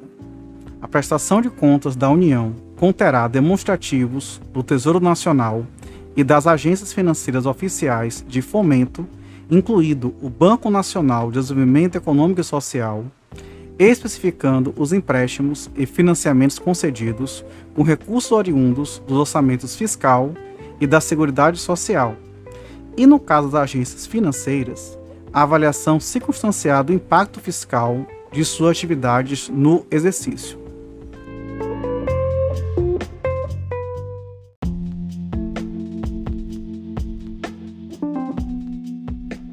Seção 2. Da escrituração e consolidação das contas. Artigo 50. Além de obedecer às demais normas de contabilidade pública, a escrituração das contas públicas observará as seguintes: Inciso 1. A disponibilidade de caixa constará de registro próprio, de modo que os recursos vinculados a órgão, fundo ou despesa obrigatória fiquem identificados e escriturados de forma individualizada. Inciso 2. A despesa e a assunção de compromisso serão registrados segundo o regime de competência, apurando-se em caráter complementar o resultado dos fluxos financeiros pelo regime de caixa. Inciso 3. As demonstrações contábeis compreenderão, isolada e conjuntamente, as transações e operações de cada órgão, fundo ou entidade da administração direta, autárquica e fundacional, inclusive empresa estatal dependente Inciso 4. As receitas e despesas previdenciárias serão apresentadas em demonstrativos financeiros e orçamentários específicos. Inciso 5. As operações de crédito, as inscrições em resto a pagar e as demais formas de financiamento ou assunção de compromissos junto a terceiros deverão ser escrituradas de modo a evidenciar o montante e a variação da dívida pública no período, detalhando, pelo menos, a natureza e o tipo do credor. Inciso 6. A demonstração das variações patrimoniais dará destaque à origem e ao destino dos recursos provenientes da alienação de ativos. Parágrafo 1. No caso das demonstrações conjuntas, excluir-se-ão as operações intragovernamentais. Parágrafo 2 a edição de normas gerais para a consolidação das contas públicas caberá ao órgão central de contabilidade da União, enquanto não implantado o conselho de que trata o artigo 67. Parágrafo 3. A administração pública manterá tema de custos que permita a avaliação e o acompanhamento da gestão orçamentária, financeira e patrimonial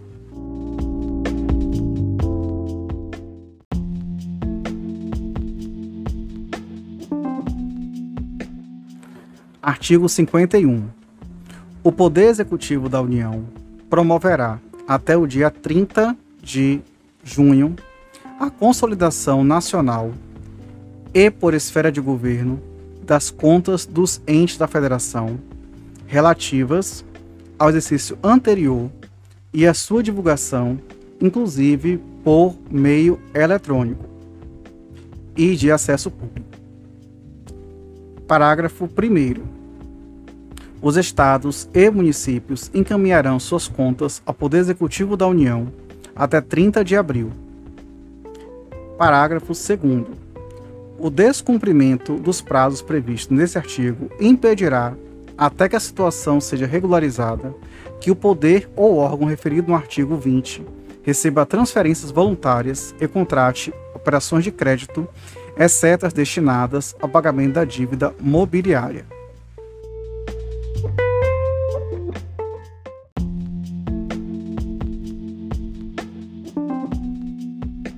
Seção 3 do relatório resumido de execução orçamentária. Artigo 52. O relatório a que se refere o parágrafo 3 do artigo 165 da Constituição abrangerá todos os poderes e o Ministério Público será publicado até 30 dias após o encerramento de cada bimestre e composto de: inciso 1, balanço orçamentário, que especificará por categoria econômica as: a linha A, receitas por fonte, informando as realizadas e a realizar, B com a previsão atualizada. A linha B, despesas por grupo de natureza, discriminando a dotação para o exercício, a despesa liquidada e o saldo. Inciso 2. Os demonstrativos da execução das. A linha A, receitas por categoria econômica e fonte, especificando a previsão inicial, a previsão atualizada para o exercício, a receita realizada no bimestre e a realizada no exercício e a previsão a realizar. A linha B, despesas por categoria econômica e grupo de natureza da despesa, discriminando dotação inicial, dotação para exercício, despesas empenhada e liquidada no bimestre e no exercício. A linha C, despesas por função e subfunção. Parágrafo 1. Os valores referentes ao, refinanciamento da dívida mobiliária constarão destacadamente nas receitas de operações de crédito e nas despesas com amortização da dívida. Parágrafo 2. O descumprimento do prazo previsto nesse artigo sujeito o ente às sanções previstas no parágrafo 2 do artigo 51.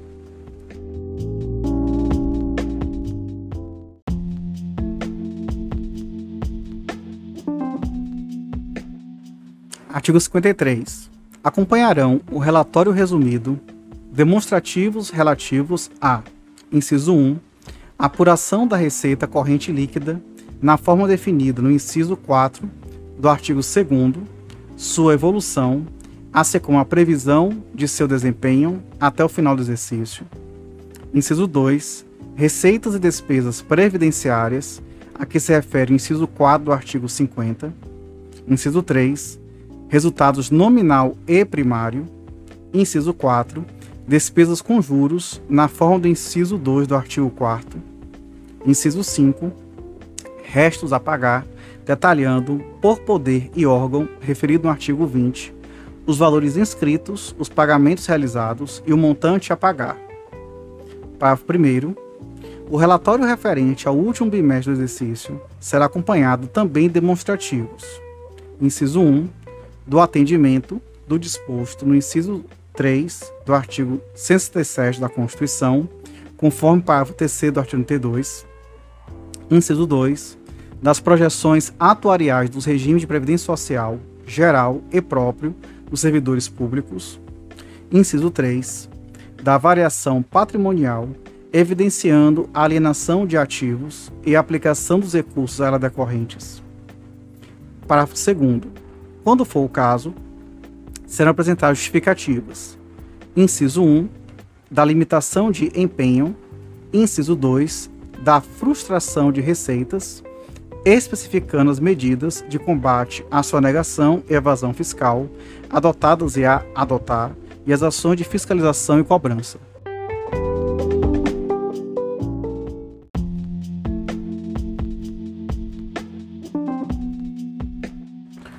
Seção 4 do Relatório de Gestão Fiscal.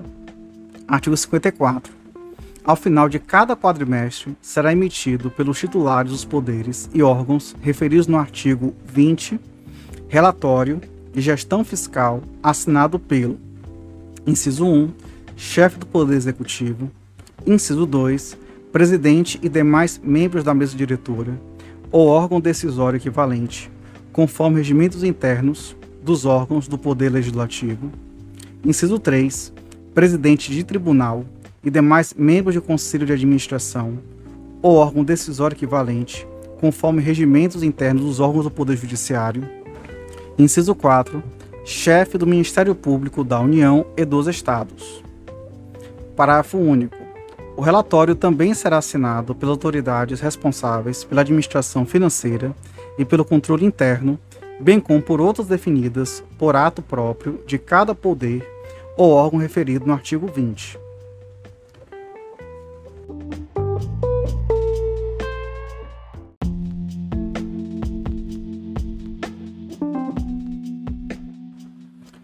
Artigo 55. O relatório conterá, inciso 1, comparativo com os limites de que trata esta lei complementar dos seguintes montantes. A linha A despesa total com pessoal, distinguindo a com inativos e pensionistas. A linha B, dívidas consolidada e imobiliária. A linha C, concessão de garantias. A linha D, operações de crédito, inclusive por de receita. A linha E, despesas de que trata o inciso 2 do artigo 4 Inciso 2. Indicação das medidas corretivas adotadas ou a adotar, se ultrapassado qualquer dos limites. Inciso 3. Demonstrativos no último quadrimestre. A linha A. Do montante da disponibilidade de caixa em 31 de dezembro. A linha B. Da inscrição em restos a pagar das despesas. Item 1. liquidadas. Item 2. Empenhadas e não liquidadas, inscritas por atenderem a uma das condições no inciso 2 do artigo 41. Item 3. Empenhadas e não liquidadas, inscritas até o limite do saldo da disponibilidade de caixa. Item 4. Não inscritas por falta de disponibilidade de caixa e cujos empenhos foram cancelados. A linha C do cumprimento do disposto no inciso 2 e na linha B do inciso 4 do artigo 38. Parágrafo 1. O relatório dos titulares dos órgãos mencionados nos incisos 2, 3 e 4 do artigo 54 conterá apenas as informações relativas à linha A do inciso 1 e os documentos referidos nos incisos 2 e 3 Parágrafo 2. O relatório será publicado até 30 dias após o encerramento do período a que corresponder, com amplo acesso ao público, inclusive por meio eletrônico. Parágrafo 3. O descumprimento do prazo a que se refere o parágrafo 2 sujeita o ente à sanção prevista no parágrafo 2 do artigo 51. Parágrafo 4 os relatórios referidos nos artigos 52 e 54 deverão ser elaborados de forma padronizada, segundo modelos que poderão ser atualizados pelo Conselho de que trata o artigo 67.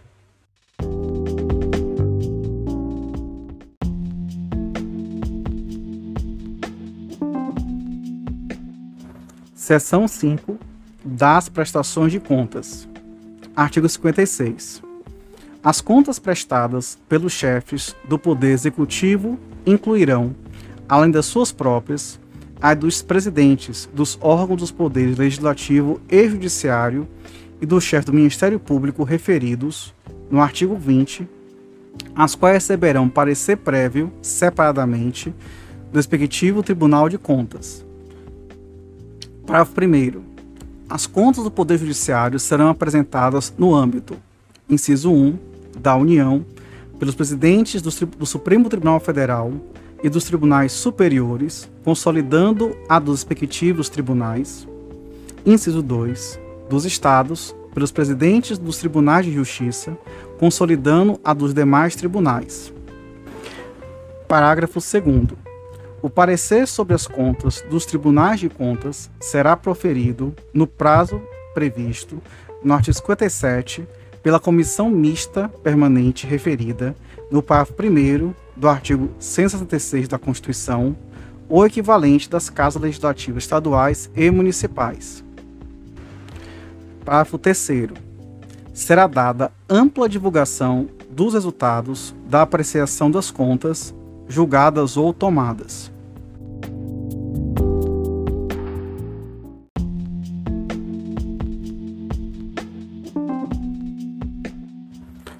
Artigo 57. Os tribunais de contas emitirão parecer prévio conclusivo sobre as contas no prazo de 60 dias do recebimento, se outro não estiver estabelecido nas constituições estaduais ou nas leis orgânicas municipais. Parágrafo 1. No caso de municípios que não sejam capitais e que tenham menos de 200 mil habitantes, o prazo será de 180 dias. Parágrafo 2 os tribunais de contas não entrarão em recesso enquanto existirem contas de poder ou órgão referido no artigo 20, pendentes de parecer prévio.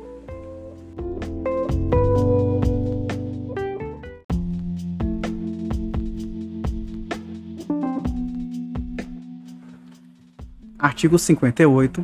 A prestação de contas evidenciará o desempenho da arrecadação em relação à previsão, destacando as providências adotadas no âmbito da fiscalização das receitas e combate à sonegação, as ações de recuperação de créditos nas instâncias administrativa e judicial, bem como as demais medidas para o incremento das receitas tributárias e de contribuições.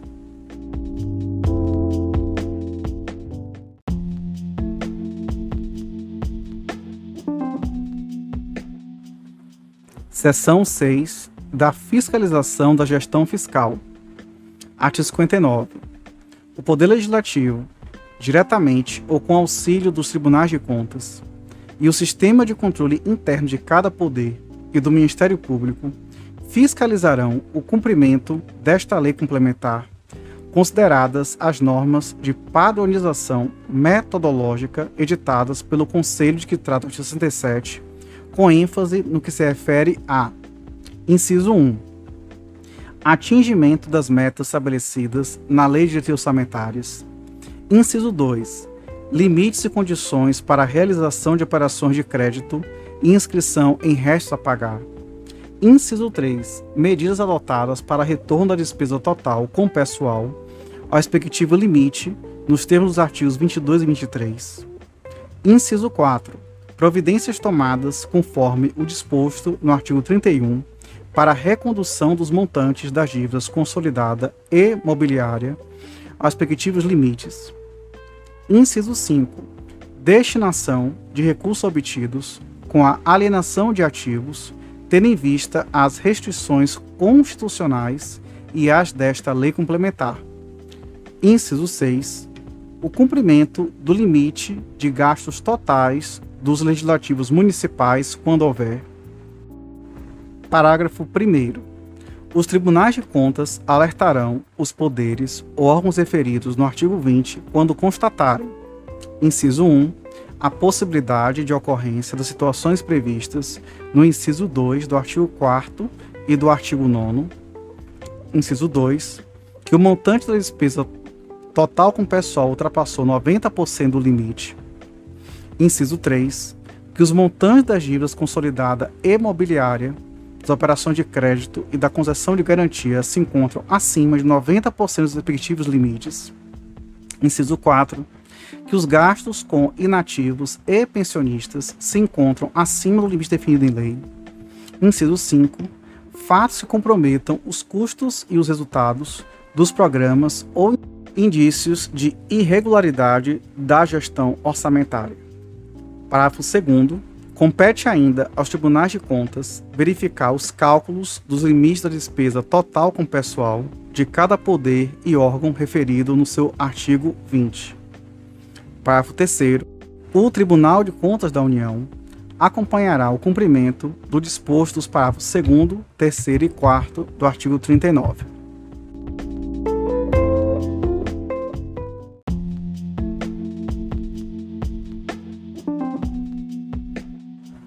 Capítulo 10 Disposições finais e transitórias. Artigo 60. Lei estadual ou municipal poderá fixar limites inferiores àqueles previstos nesta lei complementar para dívidas consolidada e imobiliária, operações de crédito e concessão de garantias.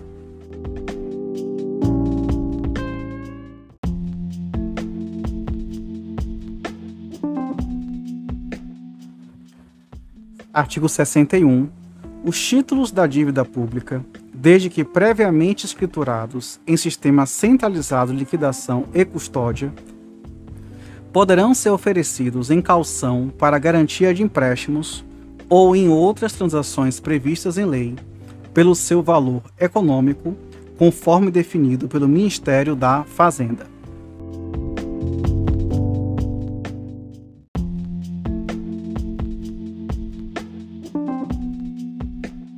Artigo 62. Os municípios só contribuirão para o custeio de despesas de competência de outros entes da federação se houver. Inciso 1. Autorização na Lei de Diretrizes Orçamentárias e na Lei Orçamentária Anual. Inciso 2. Convênio, acordo, ajuste ou congênere conforme sua legislação.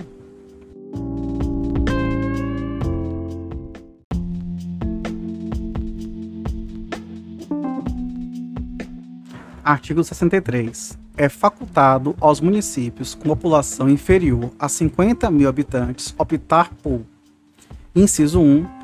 Aplicar o disposto no artigo 22 e no parágrafo 4 do artigo 30 ao final do semestre.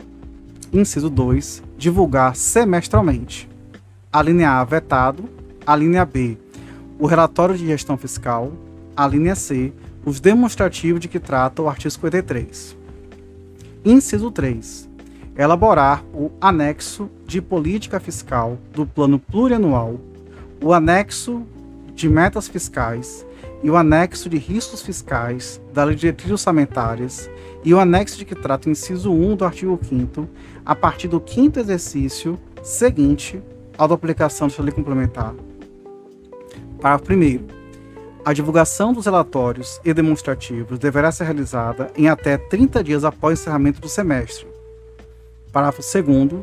Se ultrapassados os limites relativos à despesa total com pessoal ou à dívida consolidada, enquanto perdurar a situação, o município ficará sujeito aos mesmos prazos de verificação e retorno ao limite definidos para os demais entes.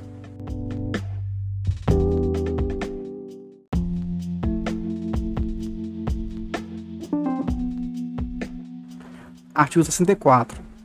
A União prestará assistência técnica e cooperação financeira aos municípios para a modernização das respectivas administrações tributária, financeira, patrimonial e previdenciária, com vistas ao cumprimento das normas desta lei complementar. Parágrafo 1. A assistência técnica consistirá no treinamento e desenvolvimento de recursos humanos e na transferência de tecnologia bem como no apoio à divulgação dos instrumentos que trata o artigo 48 em meio eletrônico de amplo acesso público. Parágrafo 2 A cooperação financeira compreenderá a doação de bens e valores, o financiamento por intermédio das instituições financeiras federais e o repasse de recursos oriundos de operações externas.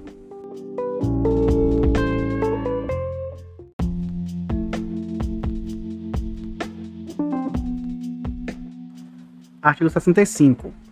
Na ocorrência de calamidade pública reconhecida pelo Congresso Nacional, no caso da União, ou pelas Assembleias Legislativas, na hipótese dos estados e municípios, enquanto perdurar a situação, inciso 1, serão suspensas a contagem dos prazos e disposições estabelecidas nos artigos 23, 31 e 70. Inciso 2, serão dispensados o atingimento dos saldos fiscais e a limitação de empenho previsto no artigo 9. Parágrafo 1.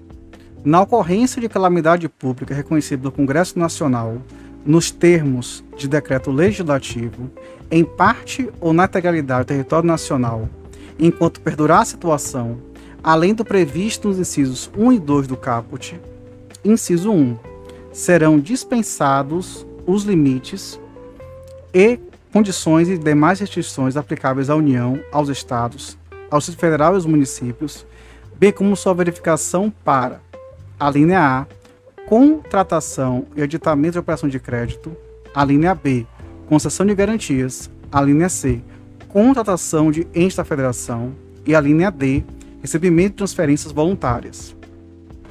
Inciso 2 serão dispensados os limites e afastadas as vedações e sanções previstas e decorrentes dos artigos 35, 37 e 42, bem como será dispensado o cumprimento do disposto no parágrafo único do artigo 8 desta lei complementar, desde que os recursos arrecadados sejam destinados ao combate à calamidade pública.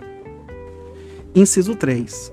Serão afastadas as condições e as vedações estabelecidas nos artigos 14, 16 e 17 da lei complementar, desde que o incentivo ou benefício e a criação ou aumento de despesa sejam destinados ao combate da calamidade pública. Parágrafo 2 O disposto no parágrafo 1 desse artigo, observados os termos estabelecidos no decreto legislativo que reconheceu o estado de calamidade pública, inciso 1, aplicar-se-á exclusivamente a linha A as unidades da federação atingidas e localizadas no território em que for reconhecido o, decreto, o estado de calamidade pública pelo Congresso Nacional e enquanto perdurar o referido estado de calamidade. A linha B, aos atos de gestão orçamentária e financeira necessários ao atendimento de despesas relacionadas ao cumprimento do decreto legislativo. Inciso 2 não afasta as disposições relativas à transparência, controle e fiscalização. Parágrafo 3. No caso de aditamento de operações de crédito garantidas pela União, com amparo no disposto parágrafo 1 desse artigo, a garantia será mantida, não sendo necessária a alteração dos contratos de garantia e contra-garantia vigentes.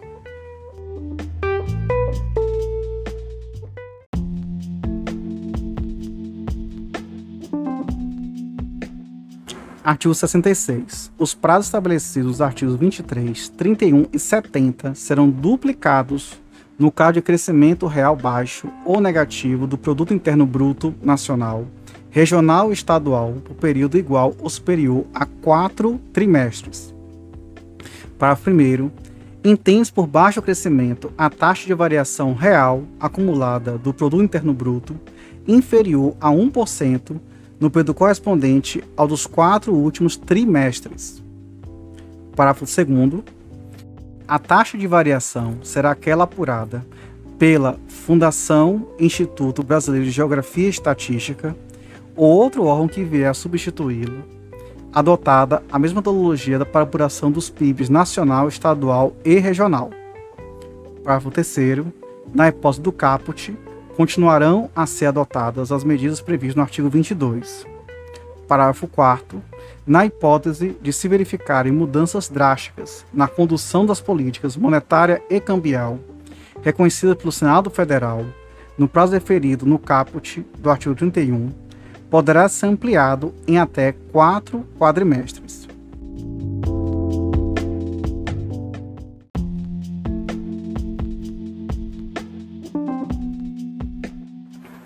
Artigo 67. O acompanhamento e a avaliação de forma permanente da política e da operacionalidade da gestão fiscal serão realizados por Conselho de Gestão Fiscal, constituído por representantes de todos os poderes e esferas de governo, do Ministério Público e de entidades técnicas representativas da sociedade, visando a, inciso 1, harmonização e coordenação entre os entes da federação Inciso 2. Disseminação de práticas que resultem em maior eficiência na alocação e execução do gasto público, na arrecadação de receitas, no controle do endividamento e na transparência da gestão fiscal. Inciso 3. Adoção de normas de consolidação das contas públicas, padronização das prestações de contas dos relatórios demonstrativos de gestão fiscal de que trata esta lei complementar normas e padrões mais simples para os pequenos municípios, bem como outros necessários ao controle social. Inciso 4. Divulgação de análises, estudos e diagnósticos. Parágrafo 1. O conselho a que se refere o caput instituirá forma de premiação e reconhecimento público aos titulares do poder que alcançarem resultados meritórios em suas políticas de desenvolvimento social conjugados com a prática de uma gestão fiscal pautada pelas normas desta lei complementar. Parágrafo 2. Lei disporá sobre a composição e forma do funcionamento do Conselho.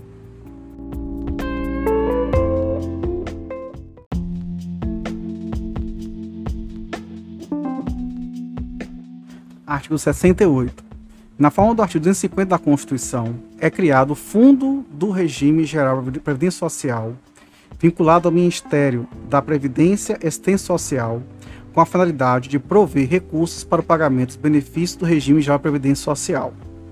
Parágrafo 1 o fundo será constituído de, inciso 1, bens móveis e imóveis, valores e rendas do Instituto Nacional Seguro Social não utilizados na operacionalização deste.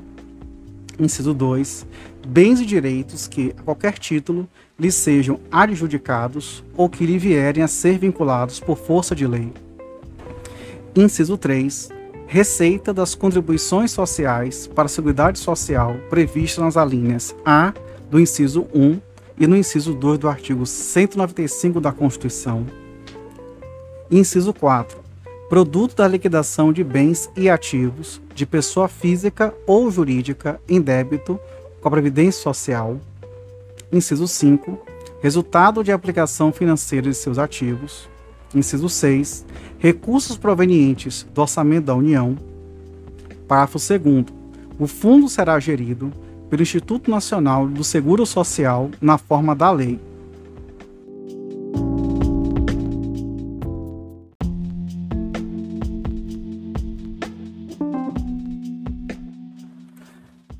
Artigo 69.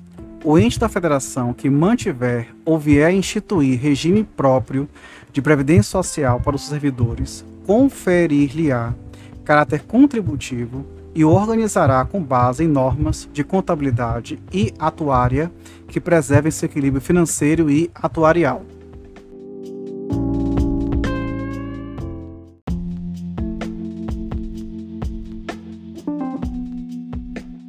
Artigo 70. O poder ou órgão referido no artigo 20, cuja despesa total com pessoal no exercício anterior à aplicação desta lei complementar estiver acima dos limites estabelecidos nos artigos 19 e 20, deverá enquadrar-se no respectivo limite em até dois exercícios, eliminando o excesso gradualmente à razão de pelo menos 50% ao ano, mediante a adoção, dentre outros, das medidas previstas no artigo 22 e 23. Parágrafo único. A inobservância do disposto no caput, no prazo fixado, sujeita o ente às sanções previstas no parágrafo 3 do artigo 23.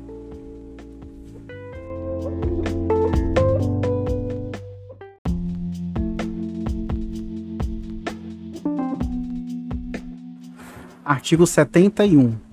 Ressalvada a hipótese do inciso 10 do artigo 37 da Constituição, até o término do terceiro exercício financeiro seguinte, a entrada em vigor desta lei complementar, a despesa com o pessoal dos poderes e órgãos referidos no artigo 20 não ultrapassará, em percentual da receita corrente líquida, a despesa verificada no exercício imediatamente anterior, acrescer de até 10% se esta for inferior ao limite definido na forma do artigo 20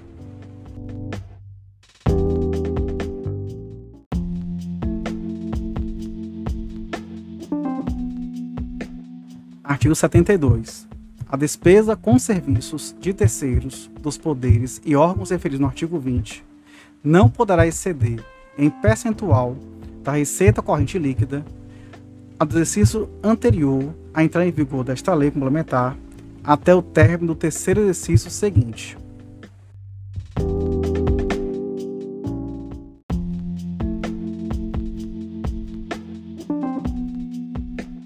Artigo 73.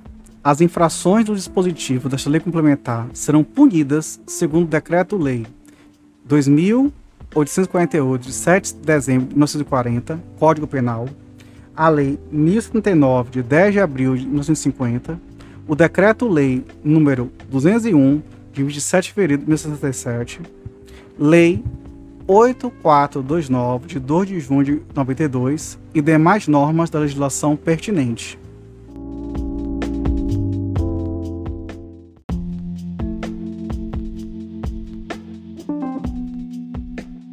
Artigo 73-A. Qualquer cidadão, partido político, associação ou sindicato é parte legítima para denunciar ao respectivo Tribunal de Contas e ao órgão competente do Ministério Público o descumprimento das prescrições estabelecidas nesta lei complementar.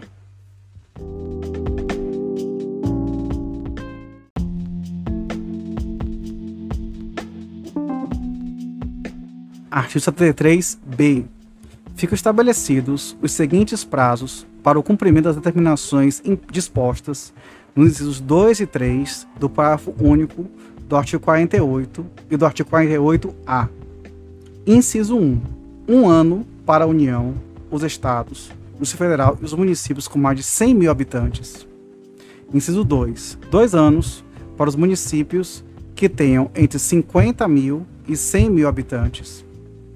Inciso 3. Quatro anos para os municípios que tenham até 50 mil habitantes. Parágrafo único. Os prazos estabelecidos neste artigo serão contados a partir da data de publicação da lei complementar que introduziu os respectivos é, dispositivos referidos no caput deste artigo.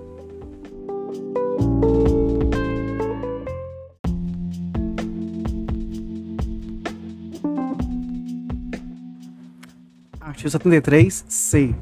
O não atendimento até o encerramento dos prazos previstos no artigo 73-B das determinações contidas nos incisos 2 e 3 do parágrafo único do artigo 48 e do 48A, sujeita o ente à sanção prevista no inciso 1 do parágrafo 3 do artigo 23.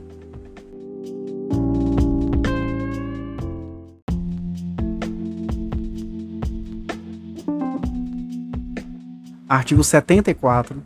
Esta lei complementar entra em vigor na data da sua publicação.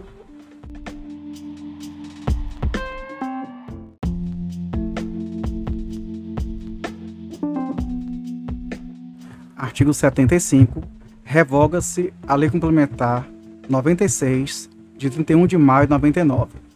Brasília, 4 de maio de 2000. Fernando Henrique Cardoso, presidente.